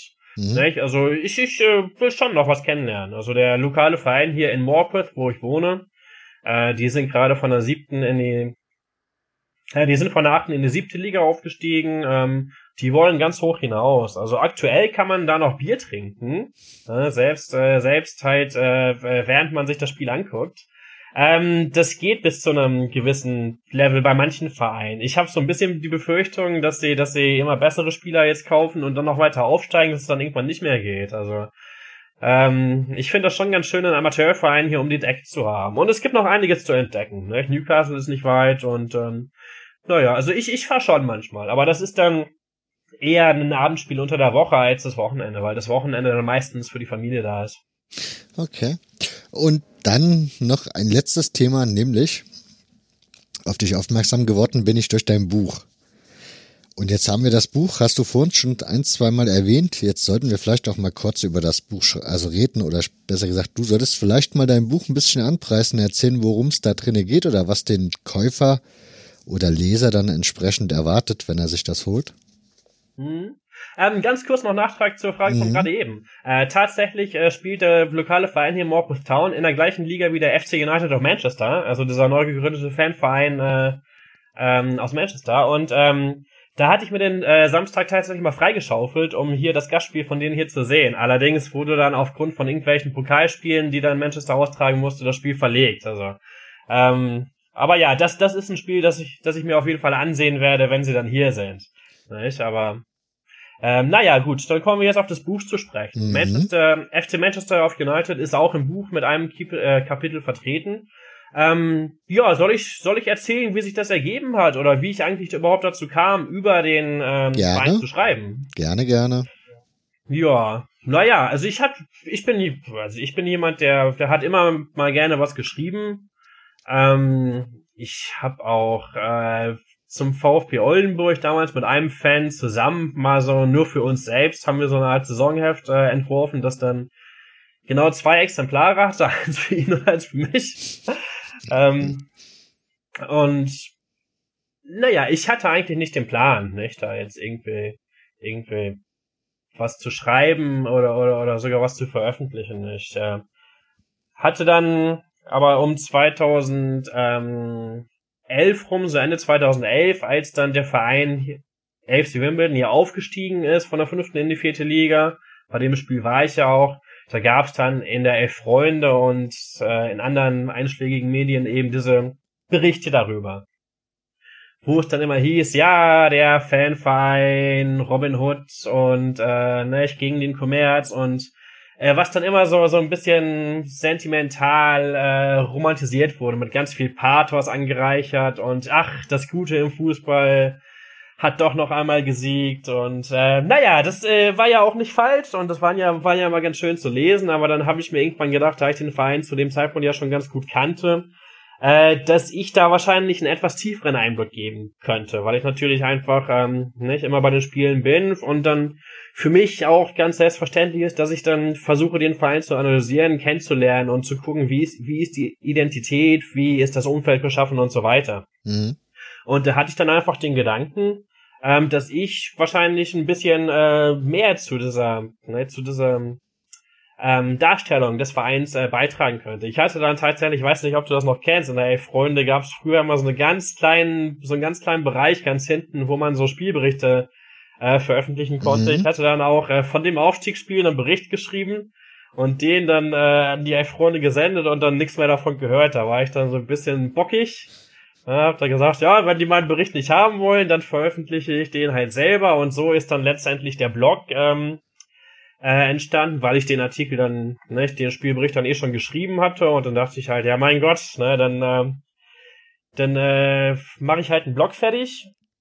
Ja, und dann hat sich das so ergeben, dass ich da dann halt immer mal wieder so was du geschrieben hast, so thematisch äh, geortet, wenn mir was eingefallen ist. Also ich bin jetzt nicht zum Spiel hingegangen und hab gedacht, ja Mensch, da schreibe ich dann später mal was drüber, aber äh, es ist dann natürlich schon so, dass man dann verschiedene Aspekte des Vereins äh, kennenlernt und das dann so ganz leger mit einem bestimmten Spiel dann verbindet. Da hatte ich dann wie viele Spielberichte geschrieben über die Jahre, dann glaube so 15 bis 20, hatte dann ja, und dann äh, hatte ich dann irgendwann den Horizont, dass es nicht mal weiterging mit, mit dem AFC Wimbledon, weil ich äh, A, den Kontakt zum Verein so ein bisschen verloren hatte und B, dann ja ohnehin auch weggezogen bin.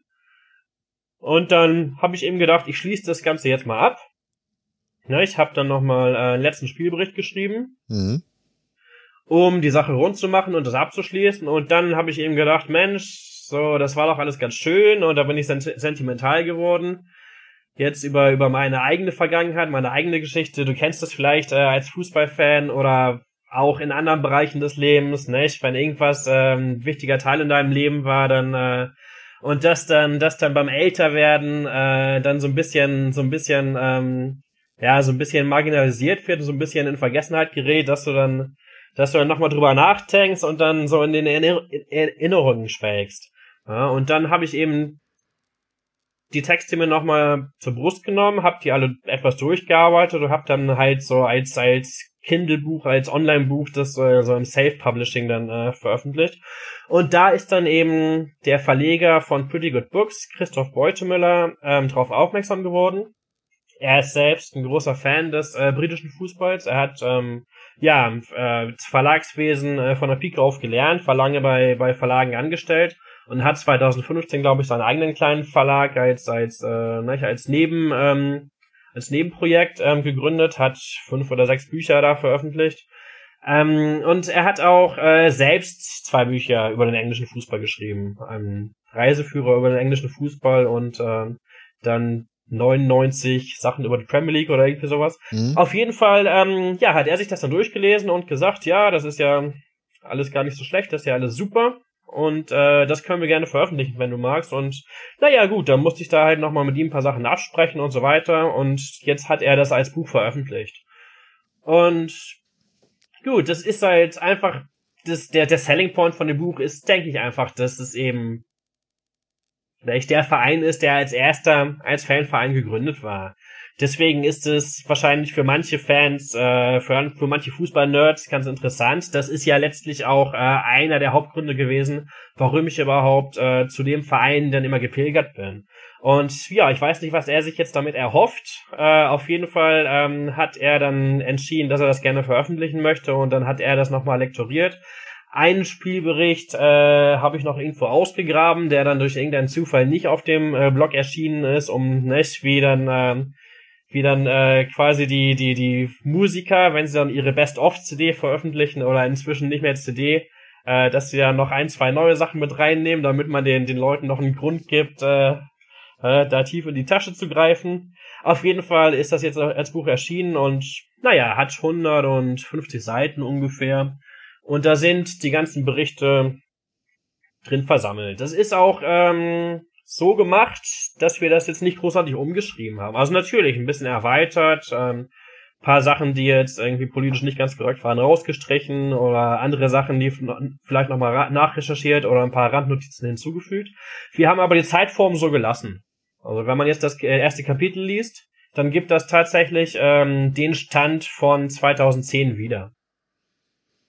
Okay. Ähm, ja, wie ist es so, so sein Buch zu Hause stehen zu haben? Ja, es ist ein, also ich, ich habe da sehr gemischte Gefühle. Also man, äh, das ist ein komisches Gefühl. Also ich, ich finde das ein bisschen, also ich bin eher ein schüchterner Typ, so ich finde das ein bisschen peinlich. Ich habe das auch jetzt irgendwie äh, keinem meiner Freunde oder Familienmitglieder gesagt, dass da, dass da was passiert ist. Also klar, also den, den Fußballfans von aus Oldenburg und so weiter, ne, den, äh, den habe ich das gesagt und so, aber ähm, so, also ich, mir ist das ein bisschen peinlich, so, weißt du, da irgendwie, ähm, ich weiß gar nicht warum, ich kann es nicht so genau erklären. Also, aber andererseits ist es natürlich ähm, schön und irgendwie ganz cool, nicht? So, so, so ein Buch von sich zu haben. Ähm, ich muss auch ganz ehrlich sagen, also man hat, man hat wahrscheinlich immer so, so das Bild von sich im Kopf, dass man sagt, ja, mir ist das alles egal, was Leute, was Leute über mich denken und nicht? Und, und wenn, wenn Leute mich, mich toll finden, so, das interessiert mich gar nicht, ich, mir ist egal, was die Leute über mich denken, aber ich merke das schon, nicht? Wie man, wie man, wie man, wie, wie, wie das Ego schon, schon irgendwie so mit, mit verkauften Einheiten wächst, wobei ich das gar nicht direkt nach, nach äh, vollziehen kann, sondern der Verleger, der Christoph, der sagt mir dann ab und zu mal, ne, da ist was verkauft worden, aber ähm, ist, ist ein seltsames Gefühl, aber wahrscheinlich, wenn ich da dann irgendwann mal drauf zurückblicke, ne, dann ist das ganz schön, diese Erinnerung zu haben. Und ich denke mir auch so, wenn, wenn, wenn andere Leute in meinem Umfeld, ja, also jetzt, jetzt meine Kinder oder irgendwas dann in, irgendwann, äh, wenn sie dann hoffentlich äh, Deutsch sprechen können, äh, das irgendwann mal sehen, dann können die vielleicht auch mal und sich selbst vielleicht für Fußball interessieren. Dann können sie vielleicht dann eben, nicht von mir selbst, dann mal schauen, wie der Fußball damals so war in England. Und äh, das ist dann sicherlich äh, für die etwas interessanter, als einfach in irgendeinem alten historischen Lexikon nachzuschauen, wie der Fußball damals war. Also es, es gibt, hat natürlich ähm, einen persönlichen Zugang oder es ermöglicht einen persönlichen Zugang ähm, äh, so, ein so, ein so ein Buch rumstehen zu haben, die man sonst nicht hätte. Ne? Also irgendwie sentimental zu werden und einfach diese Erinnerung festzuhalten. Also insofern ist das ganz schön. Ich würde das Buch ja beschreiben als wie ein Fansein im klassischen Sinne, nur dass es eben in Buchform ist und halt ganz, ganz viele Berichte im Fest. Aber ich finde, so von der Aufmachung her, finde ich, erinnert es schon an eine Fanzeit. Du hast die Spielpaarung immer da stehen, das Stadion, die Zuschauerzahl, das Datum, wie das halt so aus dem guten alten Fanzeit früher war. Ich mich immer auf in Hopping-Scenes, wenn da die Zuschauerzahl nicht steht. Ich weiß nicht, warum mir das so wichtig ist, aber ich ich, ich, ich finde, ich, ich fühle mich immer ein bisschen, ein bisschen beschissen, wenn, wenn, wenn mir solche elementaren Informationen vorenthalten werden. Ich naja, weiß nicht, wie geht dir das? Eintracht, ja, wenn Eintracht Frankfurt gegen Schalke 04 spielt, würde mich die Zuschauerzahl jetzt wahrscheinlich auch nicht stören, wenn die da nicht steht. Aber bei deinem bei deinen Spielpaarungen, die du jetzt hier drin hast, ich habe jetzt zum Beispiel gerade Aldershat Town FC aufgeschlagen gegen Maidenhead oder sowas. Und das sind ja jetzt Sachen, die mir einfach mal gar nichts sagen. Und wenn man dann so liest, 2181 Zuschauer, dann hat man so ungefähr ein Gefühl, okay. Genau, genau. Also das, das finde ich ganz faszinierend, dass, äh, dass äh, wenn man wenn man sich Spielberichte anguckt, egal ob das nur ein ganz ganz äh, sporadischer Spielbericht ist, also mit mit kurzen mit ne, mit kurzen Erklärungen, mit mit kurzen Basisdaten oder ob das ein richtiger richtiger geschriebener Bericht ist. Ne? Ich finde die Fantasie, also die die Fantasie ja. spielt bei sowas immer eine große Rolle und wenn man dann die Zuschauerzahl nicht hat, dann weiß dann weiß man dann weiß äh, dann weiß mein Verstand oder mein Gehirn gar nicht, äh, was es sich vorstellen soll. So, ne? Und das, äh, das, das, das finde ich immer ganz, ganz schön. So, wenn ich eine, wenn man eine Zuschauerzahl vor sich hat, dann hat man da immer gleich so eine so bestimmte Vorstellung davon, wie das vielleicht gewesen sein könnte. Das stimmt. Insofern ist dein Buch ja auch irgendwie so ein Zeitdokument, was dann mal übrig Definitiv. bleibt. Von daher.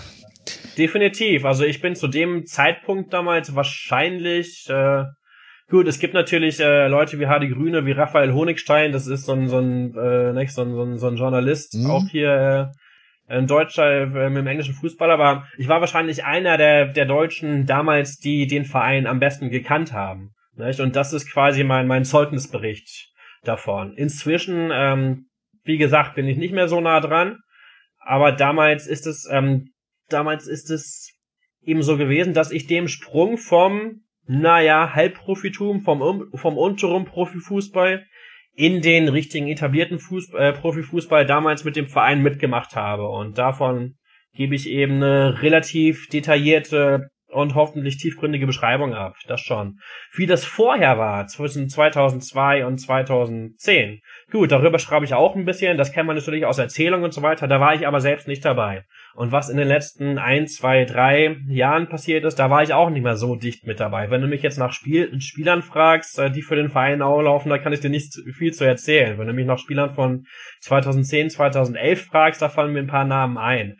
Aber natürlich, es ist ähm, natürlich für mich selbst, aber für auch für irgendjemanden, der da eventuell Interesse dran haben sollte, natürlich ein, ein Dokument mit gewissem zeitgeschichtlichem Charakter. Das, das schon.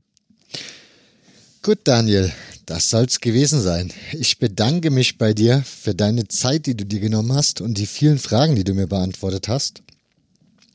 Ja, vielen Dank für die Einladung. Ich bin tatsächlich, muss ich sagen, erst im Zuge deiner Einladung auf deinen Podcast aufmerksam geworden, weil ich auch einfach äh, tatsächlich äh, niemand bin, der Podcasts hört. Ich habe da, ich habe da bislang leider keine Verwendung für gehabt, aber ich will versuchen, mir mir Sachen anzuhören und ich muss sagen, von der Themenauswahl und, und davon, wie tiefgründig die Themen auf deinem Podcast, Podcast äh, behandelt werden, das ist, äh, das ist Wahnsinn. Also ich werde mir das eine oder, eine oder andere anhören. Ich habe äh, mir den äh, über Chile schon ein bisschen angehört mhm. und äh, da gibt es, gibt es einiges zu entdecken. Dankeschön. Da wünsche ich dir viel Spaß dabei.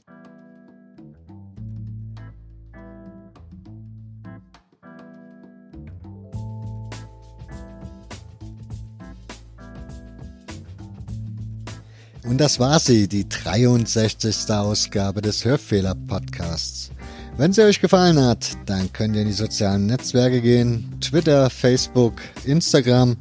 Dort werdet ihr einen entsprechenden Post zu dieser Sendung finden. Den könnt ihr retweeten oder ihr macht selbst einen. Ansonsten, ja, erzählt weiter im Freundes- und Bekanntenkreis, dass es diesen Podcast gibt und dass es sich lohnt zuzuhören. Ich bedanke mich an dieser Stelle noch bei den anderen Unterstützern. Das sind Thorsten, Sascha, Daniel, Mirko, Marcel, Nils, Martin, Hagi 1857 auf Twitter, Dana aus Magdeburg, Thomas und Wolfgang. Ganz, ganz herzlichen Dank. Wenn auch ihr diesen Podcast unterstützen möchtet, hörfehler.org unter unterstützen findet ihr drei Varianten, wie das geht. Tausend Dank dafür. Und nun noch ein kleiner Werbeblock oder besser gesagt die Empfehlung der Ausgabe.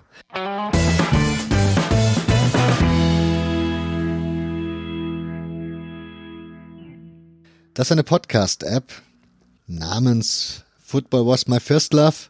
Wie der Podcast den Pini macht, so macht er eben auch diese Fußball-Podcast-App. Ihr findet dort nur Fußball-Podcasts. Zahlreich und viele, nicht alle, glaube ich. Aber auf jeden Fall mehr als genug. Ein paar davon sind exklusiv auf der App oder in der App. Das heißt, da kann man nur fünf Folgen oder sowas im Monat hören. Ansonsten muss man da einen kleinen Obolus loswerden. Das ist aber verschmerzbar, würde ich denken. Der Hörfehler-Podcast allerdings nicht exklusiv, das heißt, ihr könnt dort auch alle Folgen so oft und so viel hören, wie ihr möchtet. Ist auf jeden Fall sehr gut, um Podcasts zu entdecken. Und wenn wir dann schon bei Podcasts entdecken sind, Thema Spotify. Der Hörfehler wird dort gerne gehört. Fast ein Viertel aller Hörer machen das auf Spotify. Wird die Frage sein, wie lange das noch Vergnügen für euch ist. Denn, wie man hören kann, wird Spotify in seinen Exklusivpodcasts demnächst mit Werbung hantieren. Auch für all jene, die den Bezahlaccount haben.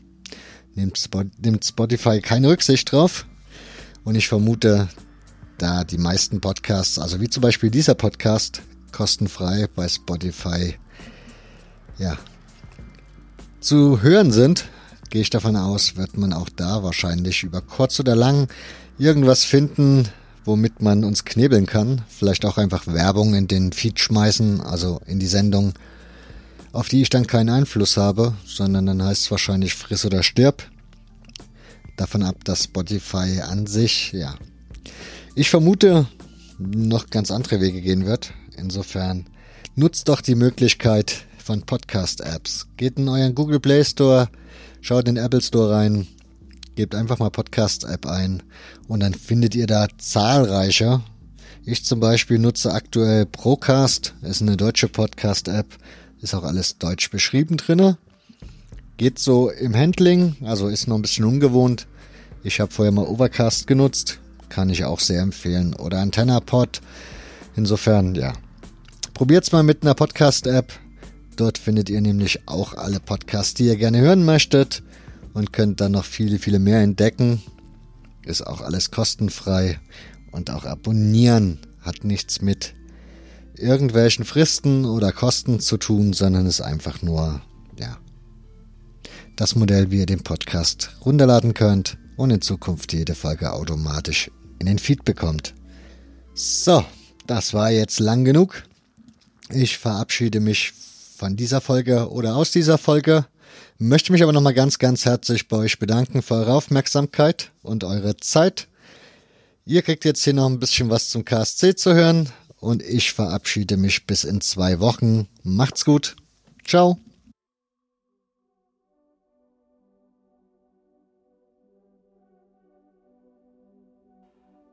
Ja, ähm, zuallererst, weil ich KSC-Fan bin. Ähm, damit erfülle ich, glaube ich, die, die Grundvoraussetzung, äh, Buch für die Fußballfibel-Reihe zu schreiben.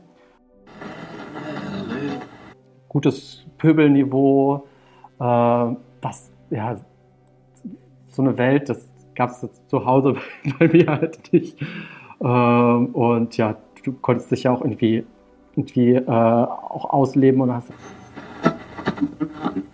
Ich, also die, die erste Runde Bukarest, äh, zweite Runde Rom, äh, habe ich bei so vielen Vereinen gehört und das ist halt ähm, unsere äh, UEFA Cup-Saison gewesen. Mir geht es ja nicht so wie die eine Generation vor mir, die sozusagen irgendwie so, ein, so eine Art progressive Steigerung bis, ähm, bis zum UEFA Cup mitgemacht haben. So, ich bin auf der sozusagen auf der höchsten Höhe eingestiegen als KSC-Fan und äh, habe dann eher die die äh, Rolltreppe abwärts genommen. So. Karlsruher und KSC-Fan, das, das kann man nicht so gleichsetzen, weil ein großer Teil der KSC-Fans kommt aus dem Umland. Also der KSC ist wirklich ein nordbadischer Verein, würde ich jetzt mal sagen. Klar, ich habe ihn halt zum KSC-Fan gemacht, auch wenn er selber gar keiner war. Ne? Hat er hatte den Schal von meinem Zweitschal da um den Hals gehabt und musste sich den, äh, den ganzen äh, Kram aussetzen. Aber wir haben es dann nach Kaiserslautern geschafft und ähm, die wirkliche Feindschaft, die einzig wahre, ist natürlich die, äh, äh die mit dem VfB Stuttgart. Also da findet sich dieser ganze äh, auch politische Gegensatz zwischen Baden und Schwaben und auch der Mentalitätsgegensatz. Äh, ähm, da findet sich halt alles in, in diesem einen Spiel.